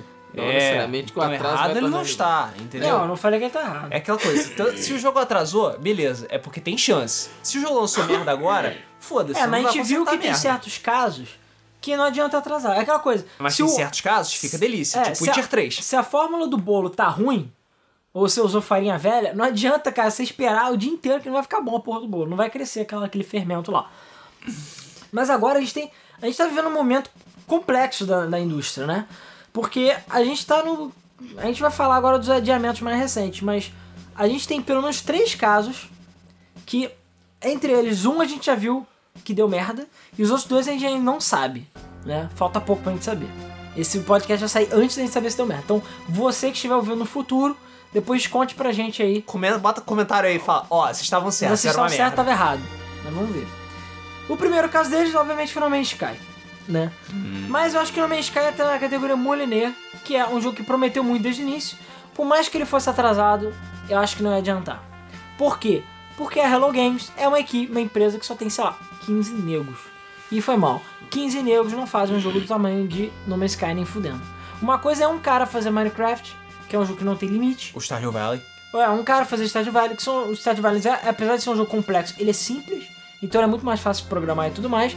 E Minecraft, por mais que seja um jogo complexo de certa maneira, ele é basicamente um sandbox, uma caixa de brinquedo. Então assim, ele tem aquelas coisas básicas que foram atualizadas ao longo do tempo, mas ele não tem limite, ele não tem fim, é mais a criatividade da pessoa. Ele é um set de ferramentas, na verdade. Então, no final das contas, é válido uma pessoa fazer. Agora, No Man's Sky não, é um jogo que era ambicioso demais e prometia muita coisa e no final das contas não entregou. Mas a gente sabe que ele foi também prejudicado por ah, ser hypado demais e adiantado demais.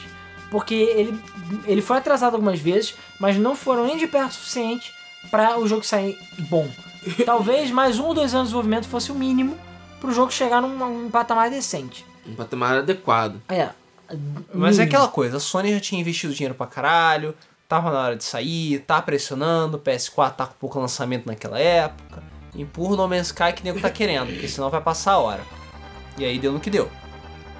Lançou aquilo ali, não tinha metade das coisas que as pessoas queriam, não tinha coisas que foram prometidas. O final do jogo é aquela brochada, entendeu? É aquela brochada básica. No Man's Sky tá sendo investigado por propaganda enganosa. Então essas merdas estão acontecendo. É, a molinerização do No Man's Sky é evidente. Foi prometido coisa pra caralho do jogo. O jogo é uma coisa gigantesca. Mundos procedurais que você ia explorar, ia dar nome pros planetas, e cada um ia ter alguma coisa diferente, ia ter multiplayer. Não, em cacete. parte, a parte das coisas que ele Parte falou das coisas veio. veio, Só vieram. que o jogo sim. é, tipo, você não tem objetivo, o jogo é sem graça, de um modo geral, extremamente repetitivo. tedioso. Então assim, Extremamente. eu acho que nesse caso, por mais que eles atrasassem mais ainda, os atrasos não adiantaram, mas é porque é você querer enxugar uma inundação com uma folha de papel, entendeu? Não dá. É uma parada que eles não tinham condições de entregar, poderiam ter em anos, mas no período de trabalho que eles ficaram trabalhando não deu, e é claro, a Sony ficou lá dando aquela carcada marota por trás, fudendo eles. né? Talvez a, a intenção deles nem fosse fazer essa propaganda toda, mas. É, eu acho que não. Eles mas cara, foram, eles foram é, você sabe. o- levados, induzidos não, a erro. Induzidos pelo quê? Pela Sente Sony. o cheirinho. Não, não, não, não, mas você sabe. Tá sentindo o cheiro? De ó. Dinheiro. Amigão, o maluco lá é um fudido, tem, de, lançou o Joe Danger.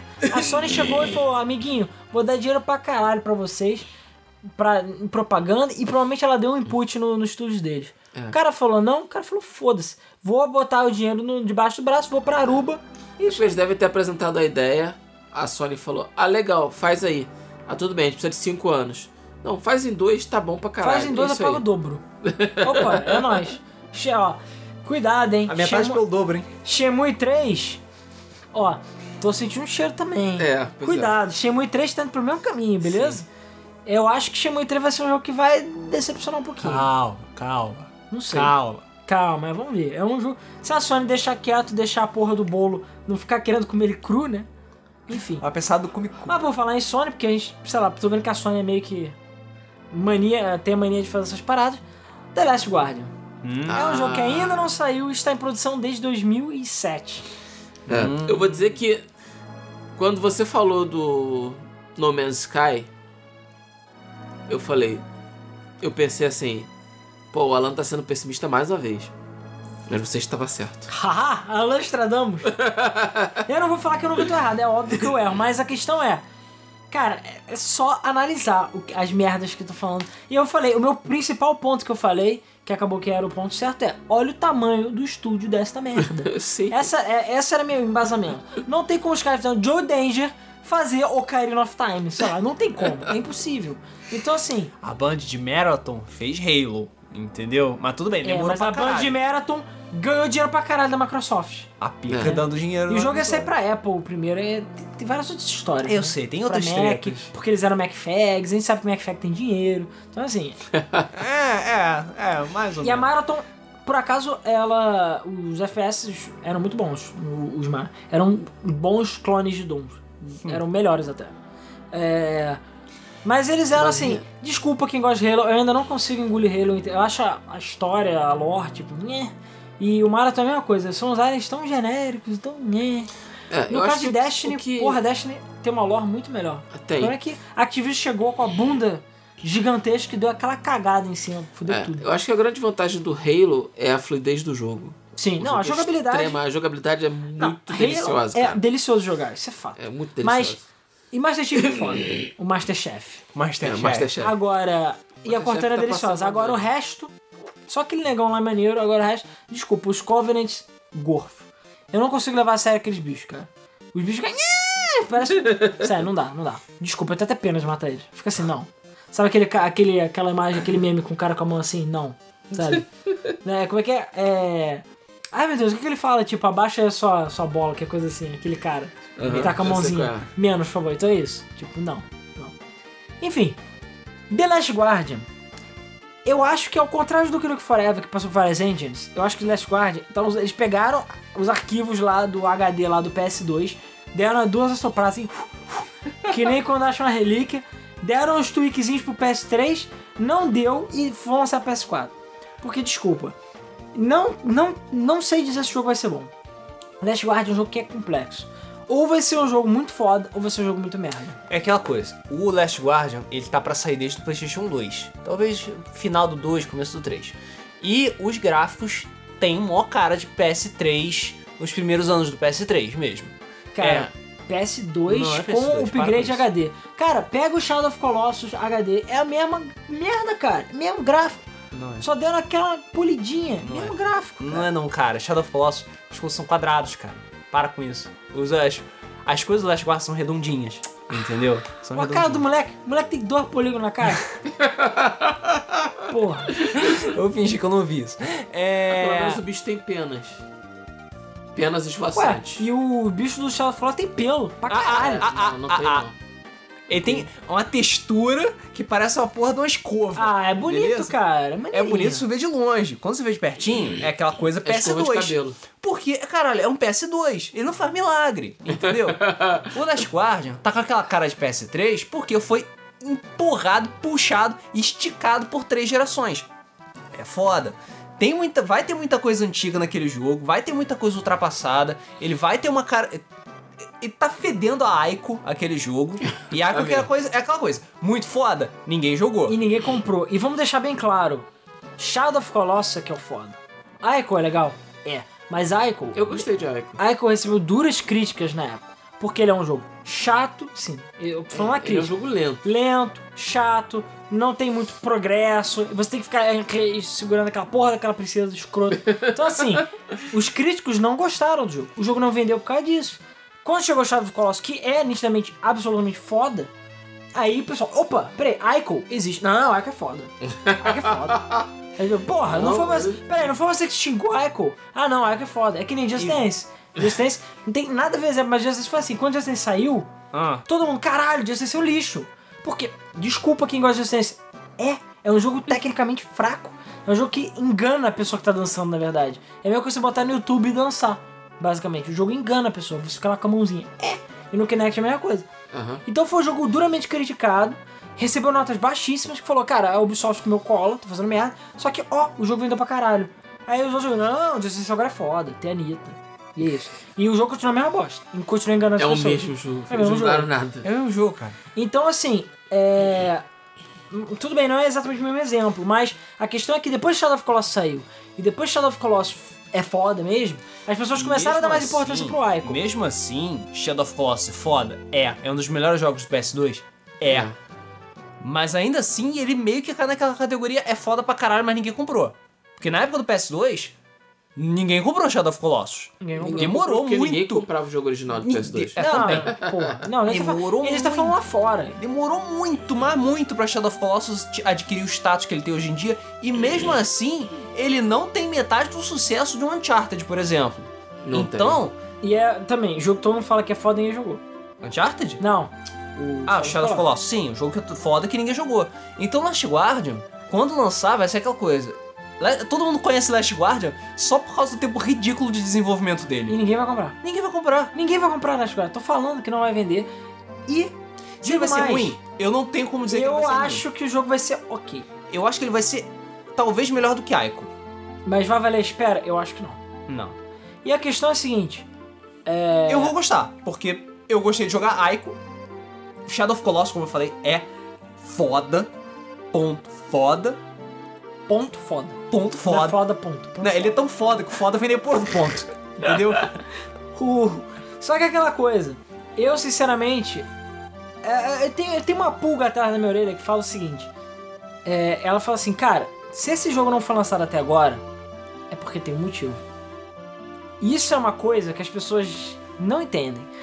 As, pessoas, as, as viúvas de Sonic ficam choramingando do Sonic Extreme, que Sonic Extreme foi cancelado, que Sonic Extreme ah, ia salvar o Saturno.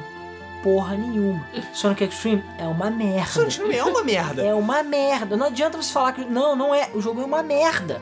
Até hoje. Vê jogando. O jogo é confuso. Não dá pra jogar direito. O Sonic parece estar num sabão aquela merda. O Então, jogo assim, até, é meio, até dá enjoo aquela O porra. jogo daquele foi cancelado porque ele é uma merda.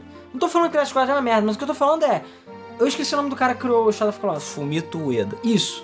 Se o Fumito Ueda não lançou Last Guardian na época que tinha que sair, é porque tem um motivo. Tudo bem, acho que um dos motivos foi que Shadow of Colossus não vendeu tanto. Ah, ah, é, é, Só uma, uma consideração, o Fumito Ueda, ele é megalomaníaco e é meio idiota, beleza? Isso é verdade. Shadow of Colossus não era pra ter só 16 colossos, era pra ter 48 Não, colossos. 64. 64. O cara é retardado. Parece um certo Don Metric que me fala que esperava que o Xbox One ia vender 200 milhões de unidades. Tem que ter merda. O filho da puta que botar 64 colossos na porra do jogo, você tem merda na cabeça. Aí vai, ih, não cabe. 48. Ih, não cabe. 32. Ih, não cabe. 20, pô, 24. Porra, aí no final eram 18 e ficou 16, né? 16. Era, não, eram, eram 20, eu acho, ou 24, ficou 16. Porque não cabe! A porra do PlayStation não aguenta, caralho! Porra! Tu tem merda na cabeça? É a mesma coisa. Ia ter que lançar o jogo em 5 64. discos, né? Parece aquelas crianças que falam, porra, não, vou fazer minha, minha em casa. Eu vou fazer meu WoW com duas pessoas. É assim não, cara. Eu e meu amigo estamos fazendo um ovo. É, é, novo desafio Game FM. Faça 64 colossos que sejam diferentes entre si. Porra, não dá pra fazer, cara. É, Vai ser difícil você fazer estratégia 64, é muita coisa. Ai, Enfim, ai. então o Fumito, o que ele fez, o Vomito lá, que, o Vomito, ele acabou que ele não lançou Last Guardian. Primeiro, eu acho que porque Shadow of Colossus não vendeu. Segundo, eu acho que talvez ele tenha visto que, hum, eu acho que a minha ideia não vai dar muito certo. Porque a ideia dele é exatamente ter essa coisa da, da ligação entre você e o hipogrifo, sei lá que merda é aquela O frango. o frangão lá, o cachorro frango. É. Ia ser uma história, não sei o que. Só que, olha, um, acho que o jogo vai ser linear pra caralho. Dois, não sei se o jogo vai ser tão emocionante assim. Três, acho que o jogo vai ser curto. Então, é complicado. Eu quero muito que Last Guard seja foda, mas, sinceramente, acho que é um jogo que talvez merecesse ter ficado guardado. E talvez eles tivessem feito um curtinho, um vídeo. Porque assim, isso porque, Luiz, vai lembrar um detalhe: Shadow of Colossus era pra ser MMO. Era multiplayer 4 jogadores online. Ok? Porque o vomito Eda é Só retardado. falta ser jogo de kart. É. sim- Dating Sim também é o que? Date em si, você Simulador deve de nave. namorar os colossos. Que é uma porra. Ah, isso eu não acredito que as pessoas ainda não fizeram um date sim de Colossus, cara. Aham, porque se os colossos fossem waifus, aí tudo bem, né? Até dava. mas, Cara, porra. você tem que ser um de pombo. Não fode. tem nude de pombo, não, não tem no jogo, mas porra, pombo, cara. Pro. E o pior, eu achei Rato Fubrov uma bosta. Porque pra mim a graça é ser pombo. Só que eles agem como se eles fossem humanos, então qual é a graça? Eles são pombos. Esses são pombos. Ah, não tem pru-pru, motherfucker, não tem nada disso. Não tem, ah, eu fui namorar ele, ele começou, a, tipo, caiu a comida no chão, ele começou a comer no chão. Ah, não é ele, isso. ele começou a voar e cagou no carro ali do, É? do vizinho. Não, ele chegou e, sei lá, foi me comer e cagou menino. Não, não, não tem isso. É, não tem. É, porque é isso que você queria, né? É porra do pombo que acha que não é humano. Então tem graça. Inclusive eles têm um alter ego humano. Faz o menor sentido aquilo, cara. É. Enfim, eu nem sei porque comecei a falar disso. A questão é que é, Last Guardian, eu fui com o pé atrás. Não adianta. Eu ainda acho que o jogo não vai ser a- aquela Coca-Cola, como o Luiz diz. Vai ser mais aquele coca- aquela Coca da skin. Clipper cola! Não, Clipper também é sacanagem. Skin Cola. Ou Cherry Coke. Eu gostava de Cherry Coke. Pô, Cherry Coke é legal, cara. é, eu sei, mas é tem gente que acha uma merda. Então não sei. Cherry Coke é bom. Pessoas sem paladar. Exatamente. Outro jogo que a gente também tá numa situação e é o nosso jogo da capa, Ih, que é o jogo tretetinha da semana também, que é Final Fantasy XV. Final Fantasy XV tem uma longa história de desenvolvimento, está em desenvolvimento desde 2006, Fábula Nova Cristal. Cara. 10 anos. Está aí desde o Final Fantasy 13, porque ele era 13, mas eles viram que 13 dá azar, né? Vídeo também em Brasil, mas enfim. É, era o número 13, deu merda. E não, não, não, vamos mudar essa porra. O 14 já tinha, então pularam pro 15, que era o 13 versos, né? E mudou uma porra totalmente nova. E os caras estão investindo, ó, aquela gaita na porra do jogo. E senhor Alan está cético. Eu estou cético. Eu, sinceramente, acho que o jogo não vai atender as expectativas. Vai ser um jogo ruim? Acho que não. Mas vai ser o melhor Final Fantasy desde Final Fantasy VII? Ou 6, enfim? Não. Nem de perto. Eu já joguei o jogo mais de uma ocasião. O combate é repetitivo. É caótico. Não acho que vai dar tempo de mudar isso. É um jogo que já foi adiado tantas vezes que eu acho que se adiar mais ele estraga. É, o jogo tem problema de otimização. E já falaram que a primeira parte dele é mundo aberto e a outra parte não. Vai É. sofrer afunilamento, os caras estão correndo com o jogo, vai sair bugado pra caralho. E eu duvido que vai, vai atender as expectativas. Assim, é, Final Fantasy raramente sai é, super bugado. Bugado nível Bethesda, nível de bugs. É, então eu não acho que isso vai ser o caso com o Final Fantasy XV especificamente. Talvez a versão de Xbox, porque eles estão cagando pro Xbox. Mas, Cara, a versão de Xbox tá muito ruim. Você não tem noção. Eu joguei na BGS, cara. Inacreditavelmente ruim a versão do Xbox. é. Mas assim, é um jogo visualmente impressionante, claro.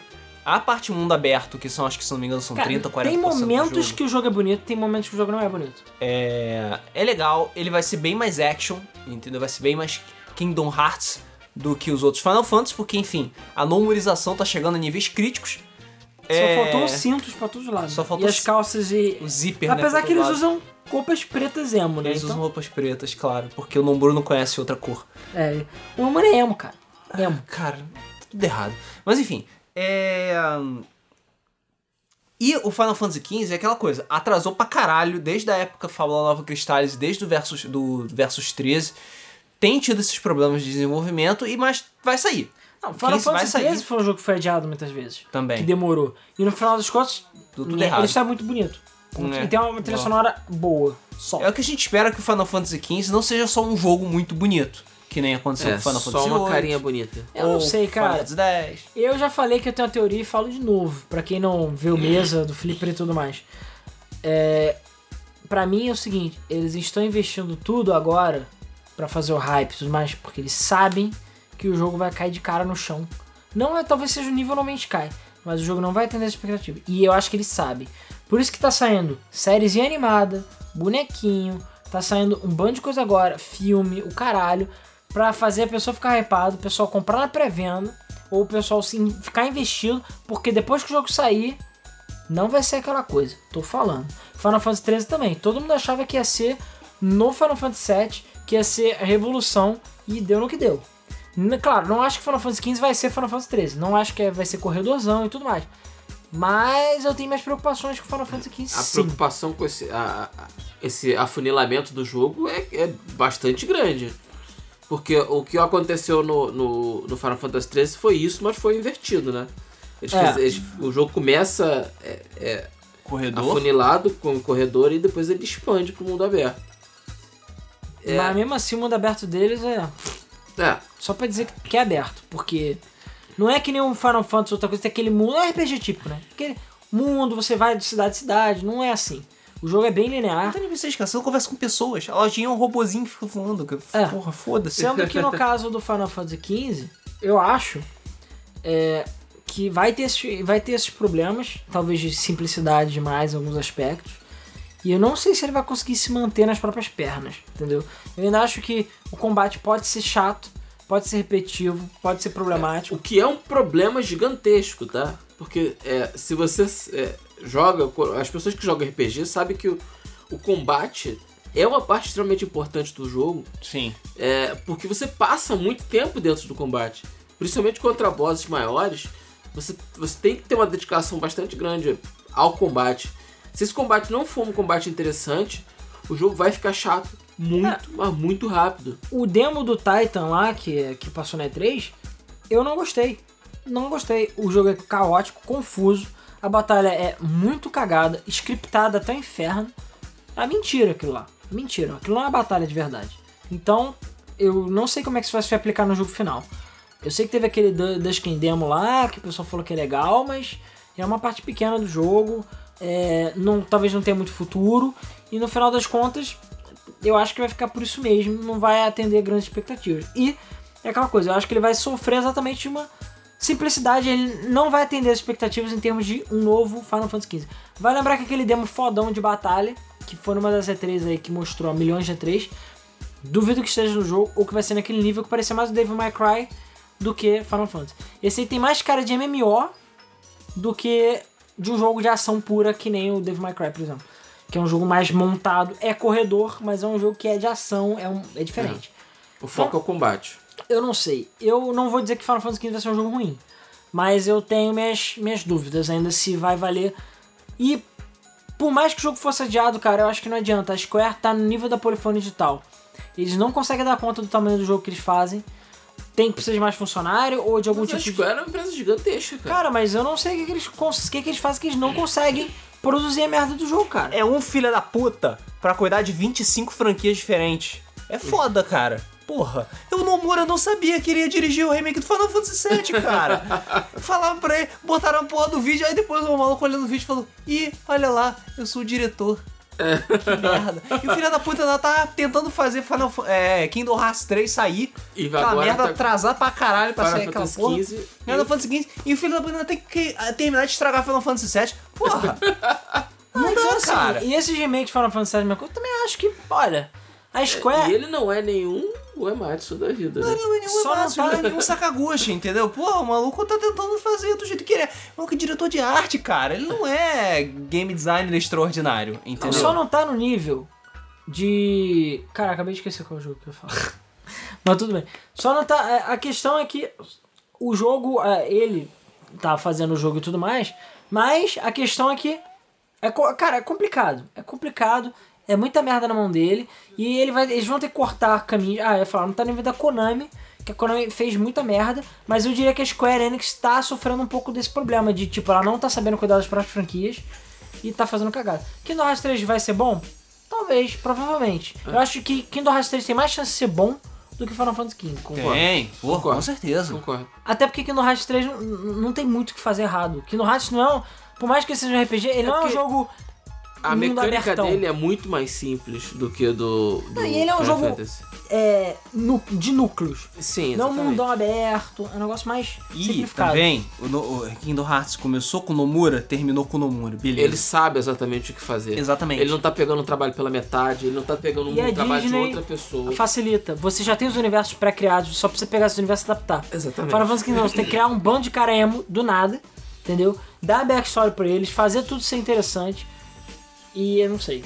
Colocar zíper em todo mundo, Colocar sabe? zíper é muito zíper, difícil. É muito entendeu? difícil, cara. É muito Enquanto zíper. que Kingdom Hearts já tá tudo meio que feito, né? Enfim, é, agora, só rapidinho, esse aí foi alguns jogos que estão agora, né? A gente tem é, os jogos que vão sair ainda, né? Que é que a gente não sabe no que, que vai dar, se os atrasos vão valer a pena. A gente falou de Kingdom Hearts 3 agora, né? Teve Half-Life 3 que a gente comentou. Cara, não vai acontecer, para com isso. Mesmo que ele saia, eu não sei se ele vai atender as expectativas. Agora, por exemplo, tem os jogos que já estão mais, ma- mais fáceis de sair. Below. Eu botei Below porque Below é piada interna da da Game. Cara, essa merda foi anunciada pela primeira vez no lançamento da Xbox One. Isso foi o quê? 2013? e até hoje não saiu. E foi atrasado É indefinidamente. porque eles têm que fazer o jogo ficar em Blow. 4K, pro sprite ficar menor ainda, sabe? Agora, o que, que esse jogo tem tão especial, eu não sei, cara. Não sei. E Deep Down? Deep Down, Deep Down. Nunca mais, né? Não, mas Deep Down, cara, é outra, outra história. Cara, a gente perguntou pro Fábio. E o que ele respondeu? Ele falou que nem ele Nem sabe. ele sabe. Nem Então tá ele bom. sabe, então já é. É, Fábio, pra quem não sabe, Fábio Santana, representante da Capcom no Brasil. Então É, tá bom. Agora, por exemplo, Cuphead. Cuphead eu vi vídeo recente de Sim, Cuphead, cara. mas é porque Cuphead- Cuphead era uma ideia, eles falaram, ah, a gente pode fazer isso diferente, né? Pode. E eles voltaram pra prancheta com o jogo. É, pois é, é ele um caso meio curioso. Mas eu acho que no final das contas. Assim, Mas não foi- sei se vai pra dar. Mim, pra mim foi uma decisão extremamente acertada. É, eu não sei se vai dar profundidade que a gente tá esperando no jogo, mas. Não, não vai. Não vai. Não, vai ser um não. contra. É, vai ser um contra. Vai ser um Também. contra. Só que contra. É, mas a questão sabe o que que é? Eu Capetudo. acho que as pessoas vão falar. As batalhas de boss são a melhor parte do jogo e as fases plataforma É, são são- meh. é, exatamente. Que além, além Soldier, total, né?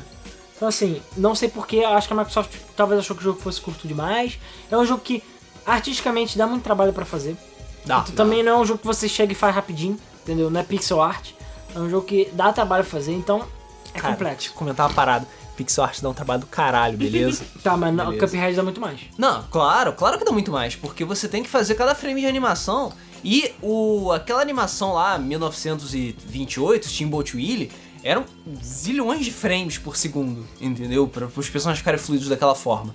Mas pixel art tirando o Atari, é tipo, dá um trabalho do porra, cara. Não, eu falo pixel art no nível, sei lá, Stardew Valley, que é Super Nintendo. Entendeu? Dá um trabalho do caralho fazer aquilo, beleza? Lu, você que é um merda. Eu sou um merda, vai lá, vai lá. Abre uma porra lá, é 128 por 128, pinta quadrado por quadrado. Enfia a cara na tua televisão, tá vendo aqueles quadradinhos? Below. Cada um deles foi pintado separadamente, beleza? Vai lá, Below se fode aí.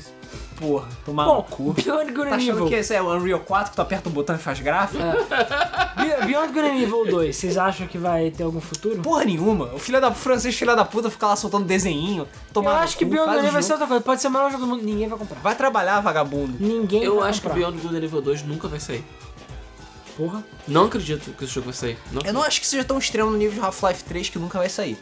Mas. Porque tem níveis diferentes que- nunca vai sair. Eu acho que os dois, os dois estão no mesmo patamar. Tem níveis diferentes nunca vai sair. claro que tem. Não, eu acho mais fácil Good and Evil sair do que Half-Life 3. É, Não, então. acho, acho também. diferentes. Mas eu ah, não acredito que nenhum dos dois vai sair. Caralho. É, é, como é que é? Pessimismo tá foda. É, E a gente tem Nioh, que é um jogo também que levou mais de 10 anos pra sair. é. Só que Nioh, Só eu que acho... era um jogo que ninguém nunca tinha ouvido falar, né? Não, tinha. Mas a É, questão mas- é que Nioh tá na categoria Você de... ouviu falar, ah, legal. Mas Nioh tá na categoria de... Eles só começaram a fazer a versão atual agora. Sim. E dá pra ver. E é basicamente um clone safado de Dark Souls, que é um clone muito bom por acaso. Mas era, obviamente o jogo original não ia ser isso, né?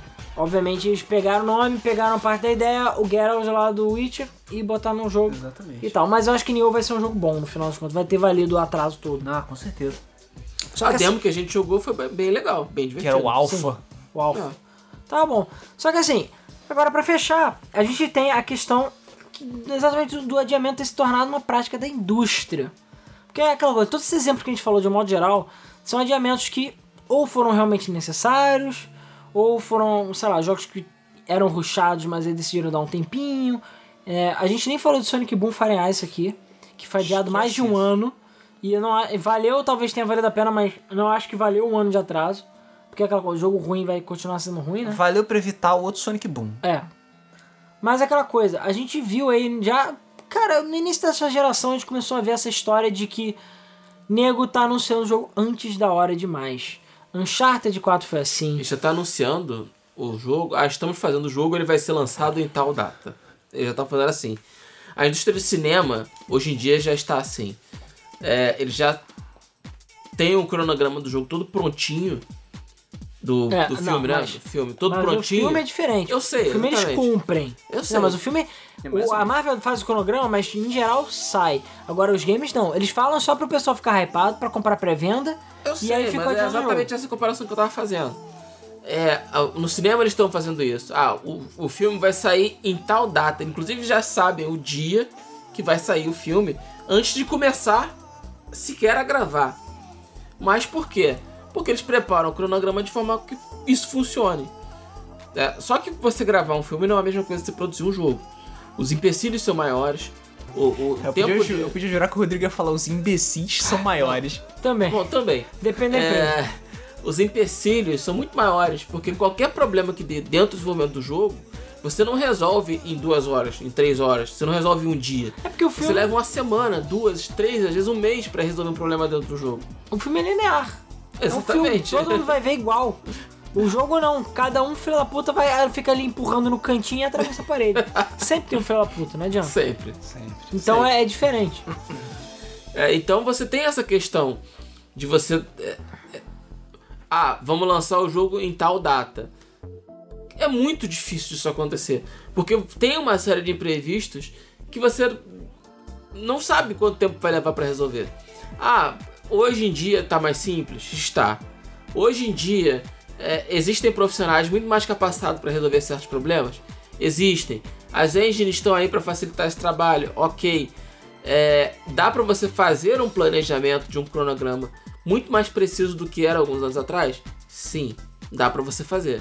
Agora, você cumprir esse cronograma risca a ponto de, no início da produção, você dizer em que dia que o jogo vai sair, isso ainda tá um pouco distante.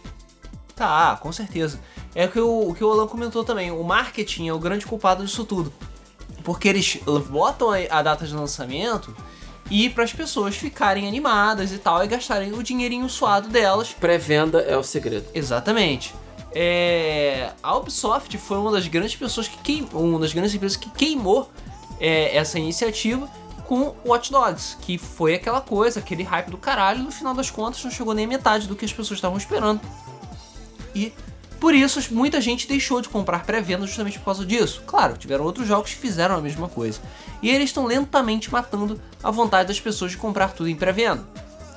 É. Claro, não vou dizer que são todas as empresas, são todos os jogos que fazem isso. Mas é- a, o ato de você atrasar, como eu falei no começo do podcast, é algo que está ficando comum. Não é normal, porque não é o certo a fazer, mas é algo que está ficando comum. E isso é preocupante pra caramba. Porque.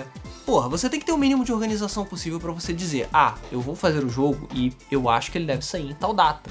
Entendeu? Você tem que ver de acordo com o escopo do seu jogo, você tem que ver com a sua equipe, como é que dá pra trabalhar, o que, que você tem, ver o que, que tem e ver até quando que você consegue fazer isso. É que tem trabalho de escola, sabe? Porra, você tem até semana que vem pra entregar o trabalho.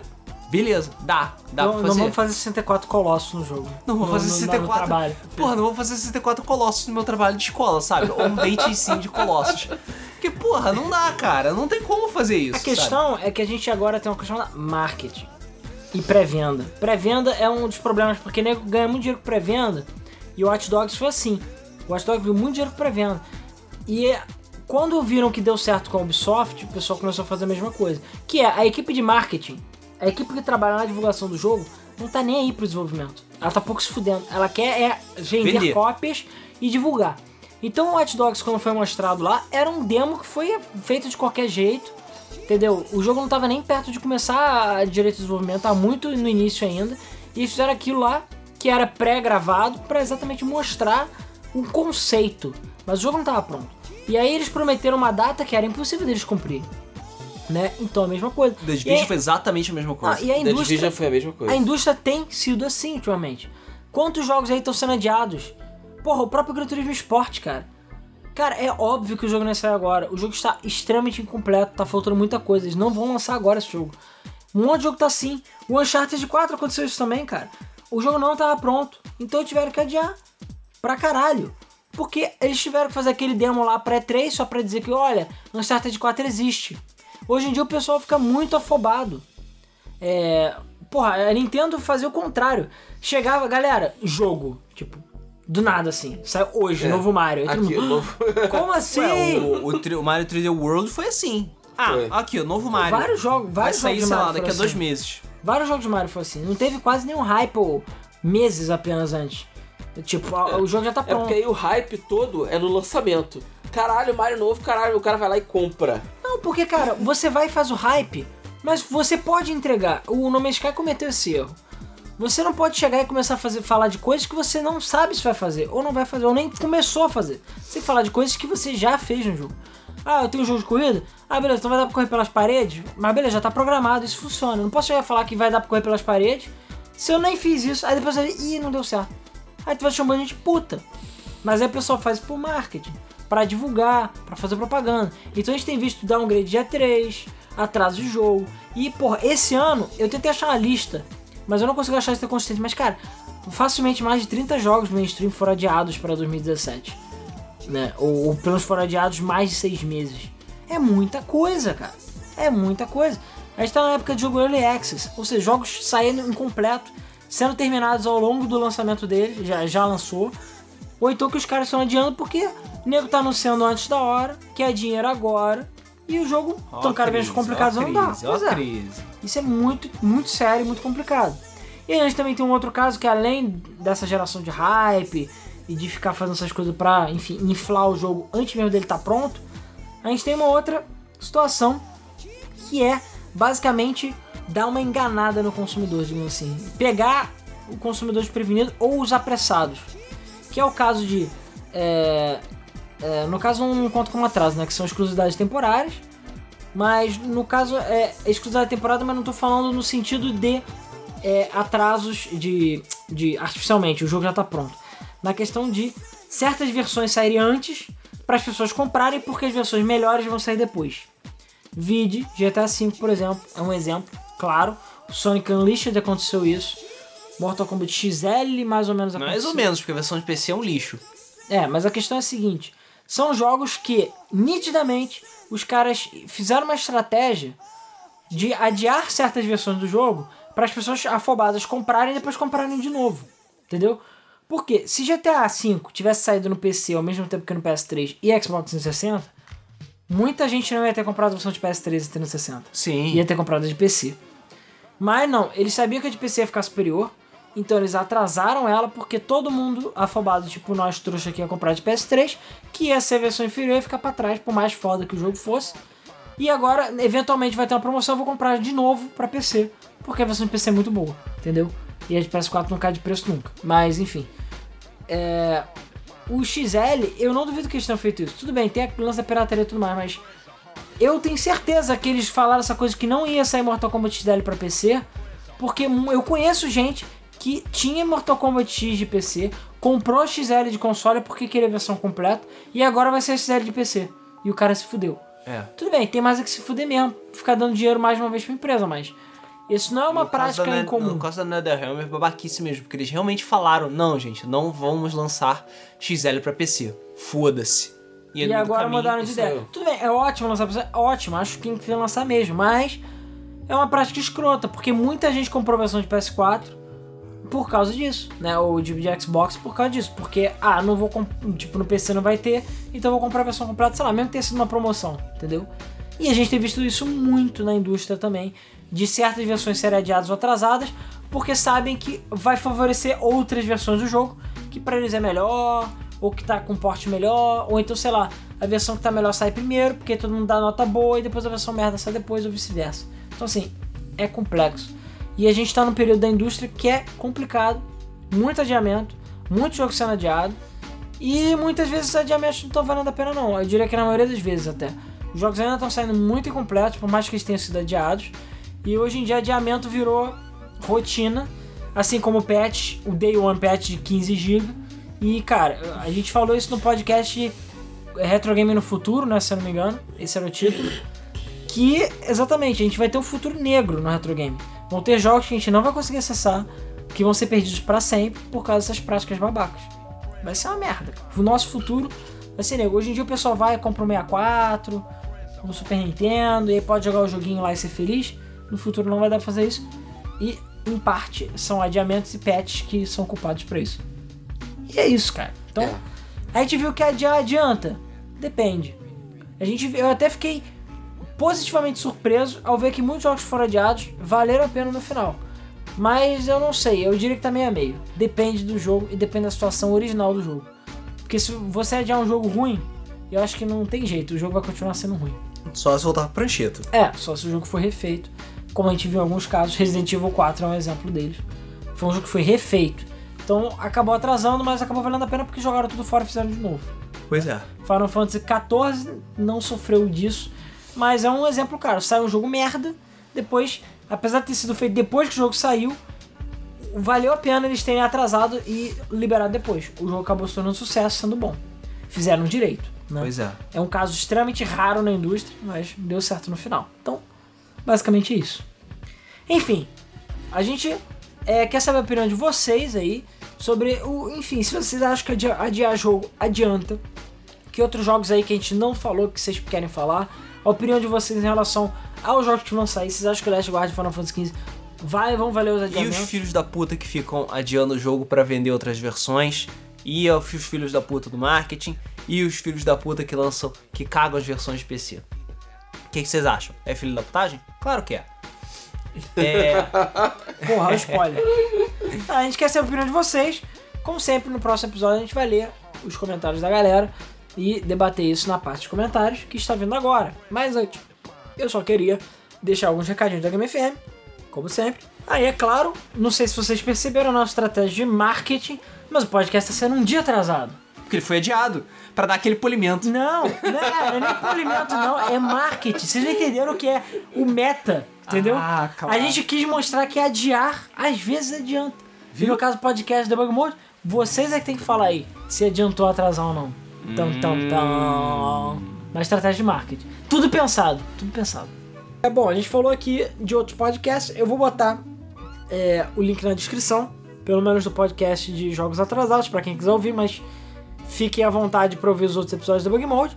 E a gente, eu falei do mês também, mês do Flipper. Toda quinta-feira a gente tem nosso programa de notícias às 9h30, da- a partir de 9h30 da noite. Na medida do 9h30, 10 horas, né? Essa quinta-feira tem.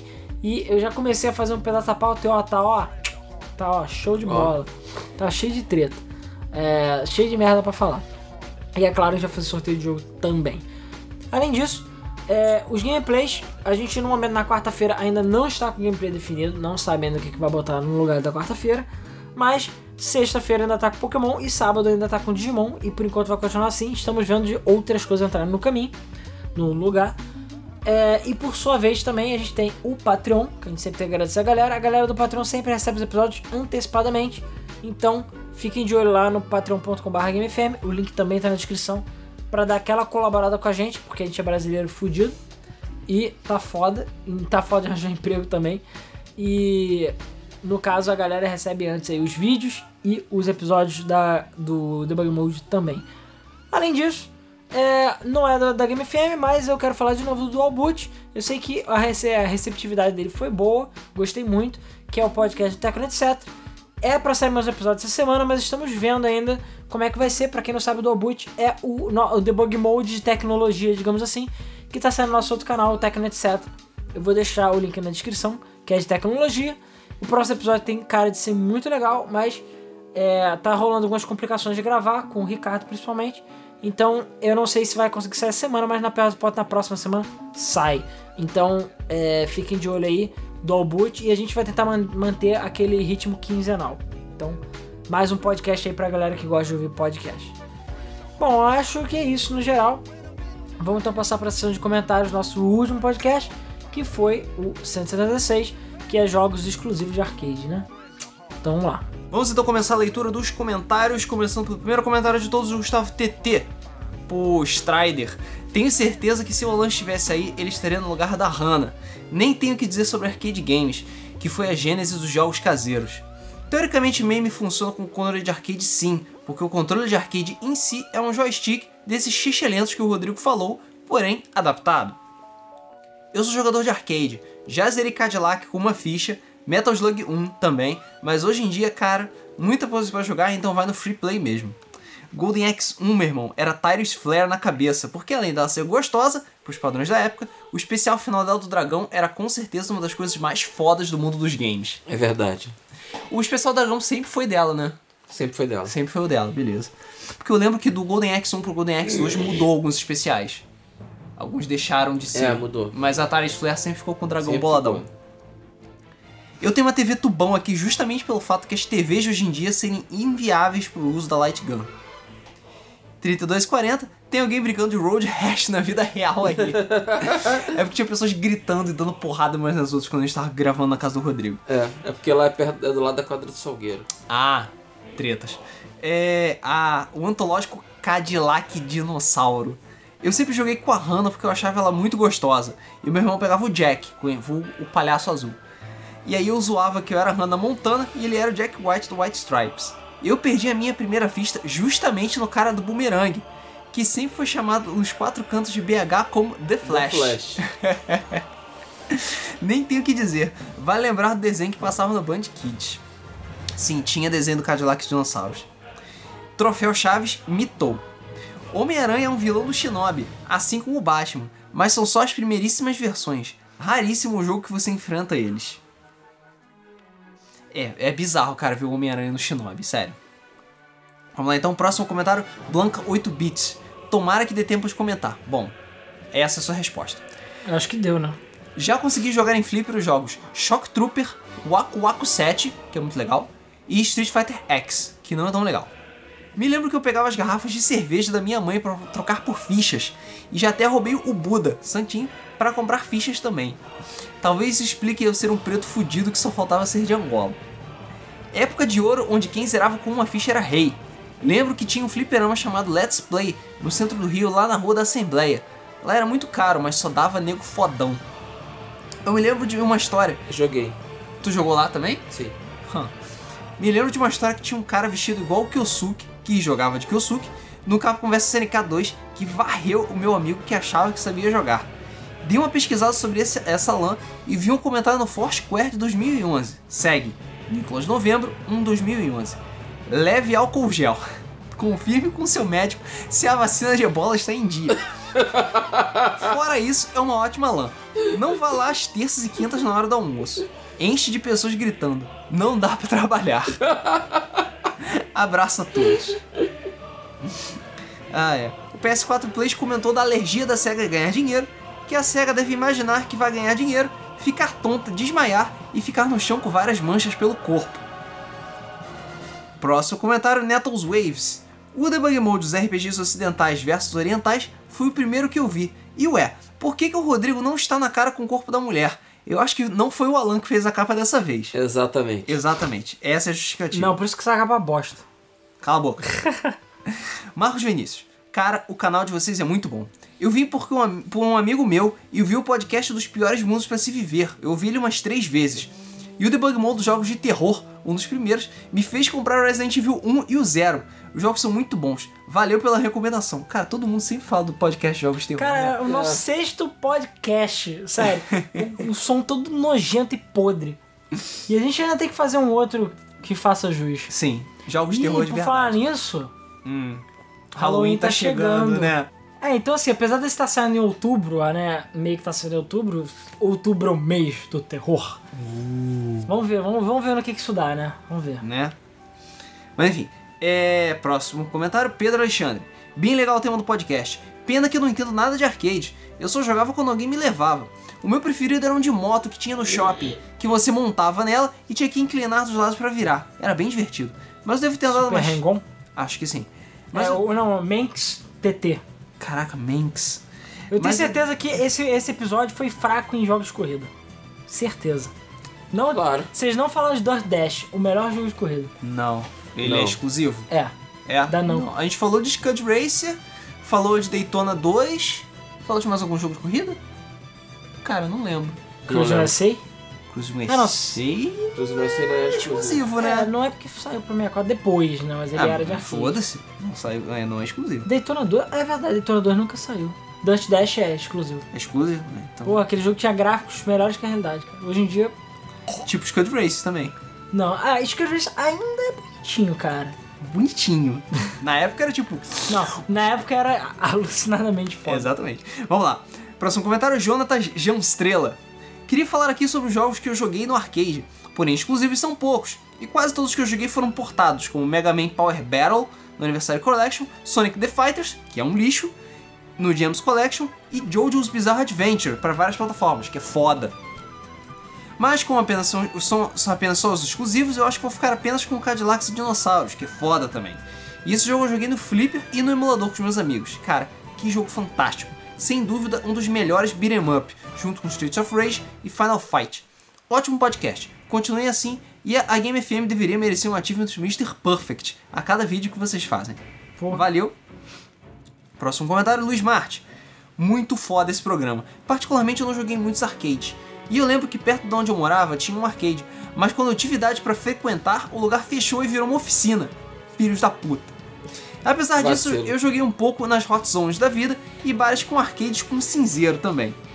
PS, a última vez que eu vi um arcade foi lá na Feira de São Cristóvão, vulgo Feira dos Paraíbas, uns anos atrás. Não sei se ainda tá lá. Cara, Acho que lá tem vários, agora é tudo podre lá. é tudo podre, exatamente. Os arcades que eu vi lá, tudo coitado, tudo sofrido.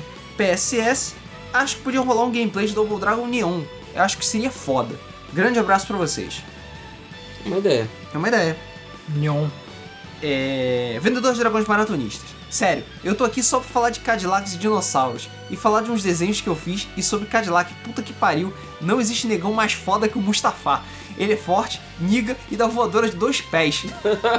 o jogo é foda e tal, mas partindo pro assunto dos desenhos, eu venho postando umas fanarts da Game FM no grupo chamado Kerbala e o outro Processinho, o stand da Nintendo. Eu sei que o Alan viu, e caso esteja no podcast, o que, que ele achou? E o Rodrigo Ruiz, vocês viram? O que, que vocês acharam? Cara, é, ele foi o. Foi qual? Ele foi o processinho bombado, eu acho. Acho que foi. Eu acho que foi. E o outro foi qual? O Kerbala. O Kerbala eu vi. Não, eu, eu te falo que achei legal. E o processinho que eu achei bombado demais, o processinho. É o processão, né? É, o processinho processão. com whey. processinho Bill. Processinho Burl. O Vinícius Fernandes falou que o podcast foi bem legal, falando sobre jogos de arcade. Muito obrigado. O Tecnomaster 360 falou muito legal o tema desse podcast, foi inesperado. O Samuelzinho Costa falou, ótimo como sempre. É, o Eric Bueno, muito bom podcast sem o Alan. Pena que não vai durar muito. É, pois é. Muito obrigado. Pô, quer que eu E- vá embora? e o Mr. Black RXZ falou que nada, com o Alan é engraçadão por causa das zoeiras dele. Ha. E o Léo Serol falou que ainda vai ter um brinquedinho desses em casa. O arcade. É, eu achei que era outra coisa. É, por falar nisso, é, cara, primeiro que eu, a primeiro momento que tiver um emprego decente, eu compro um, cara. Eu tô Porra, justamente vendo Eu tô isso agora. coçando. Não, mas aumentou Vocês muito de ficam preço. toda hora falando isso. Não, vou comprar uma máquina, vou montar uma máquina. Cara, Cadê? eu quase comprei a máquina. Pior, o maior problema, sabe, nem é comprar. O maior problema é você trazer. é. Não, uma época eu tava quase comprando, aí eu tenho que arranjar uma picape. Essa é foda, esse é, esse é o problema de trazer. Hum. Porque eu, cara, eu quero um de MVS, um de Neo Geo, cartuchão mesmo. E é isso aí. E original, não original, enfim, aquele de botecão, mas É com MVS. também tu quer o MVS bonitinho. Porque, MVS bonitinho é mais fácil de achar, cara. porra, tu não pode fazer um Hyperspin boladão com um gabinete Posso, customizado? mas aí vai ser bem mais caro. Pô, é bem mais caro? Claro, porra, tem um computador, caralho. E tu acha que é Hyperspin roda o quê? Qualquer Só um merda? gabinete 1500. Não, mas esse gabinete é gabinete FEG. Eu quero um gabinete que foi Gabinete fumado, fag. fumado, que está amarelo, que dá câncer. É isso que eu quero. Não, eu quero novinho. Não, ele quer essa porra gay aí com tela flash. Tela flash é o caralho. Tem que Quero ser tela que dá câncer nos seus olhos. Entendeu? Cara, não, cara, aquela tela que tu fica ligado direto, depois tu olha se é a sua Que sombra eu- na é, parede. Que eu nem fumo, mas eu vou fumar só pra usar o cinzeiro. e cerveja também. Mancha de cerveja. Caralho, que nojo. A porra do controle tá grudento de tanta É. cerveja e, Isso aí, o botão todo. gosma de bêbado. É, exatamente. Gosma de bêbado. Beleza. Ai, ai. Eu Então achei um isso. por 400 reais. Hã? Gabinete por 400 reais. Cara, gabinete tipo Merdix, né? O nome. É, Violix. Merdix. Cara, gabinete novo é o caralho. Não, o que eu faria, talvez eu comprar um gabinete velho e reformar. Ou fazer um gabinete do zero, mas estilo antigo. TV de tubo. Porque, cara, TV flat não é a mesma coisa, não adianta. Hum. Eu tenho espaço aqui pra botar o arcade, vocês sabem. Só que tem umas escadas, tem que Mais ou descer. menos, mais ou menos. E eu preciso de uma picape, não tem jeito. Mais ou menos. Se É... alguém tiver uma picape no Rio de Janeiro, me avisa. Ah, porra. Ou tiver um, um, um arcade aí queira vender. Ah, porra. Vai Aliás, ser alguém que agora, faça não é- agora não tem dinheiro, né? É, mas não adianta. É, só passando rapidamente pros comentários do site, o Luca dos Santos Félix comentou como é que vocês não pensaram nisso antes. Porque estava esperando o Alan sair pra gente fazer esse tipo de coisa. É. Porque eu nunca joguei fliperama, né, filha da puta? joguei pra caralho também. E pra terminar, o Gabriel Babo Casanal falou uhul. Uhul pra você também. Na verdade, vocês falaram por que que eu não participei do podcast? Sim, porque você ficou bundeando no Espírito Santo. É, não, porque eu fui tentar um emprego que eu não consegui! Foda, hein? Parabéns pra ele. Gastei dinheiro à toa, ou seja, gastei o dinheiro do meu, meu arcade em nada. Podia ter comprado um arcade. Vitória, exatamente. Podia ter comprado arcade, ia usar muito melhor o dinheiro. Bom, é isso. Esses foram os comentários do podcast 176, jogos exclusivos de arcade.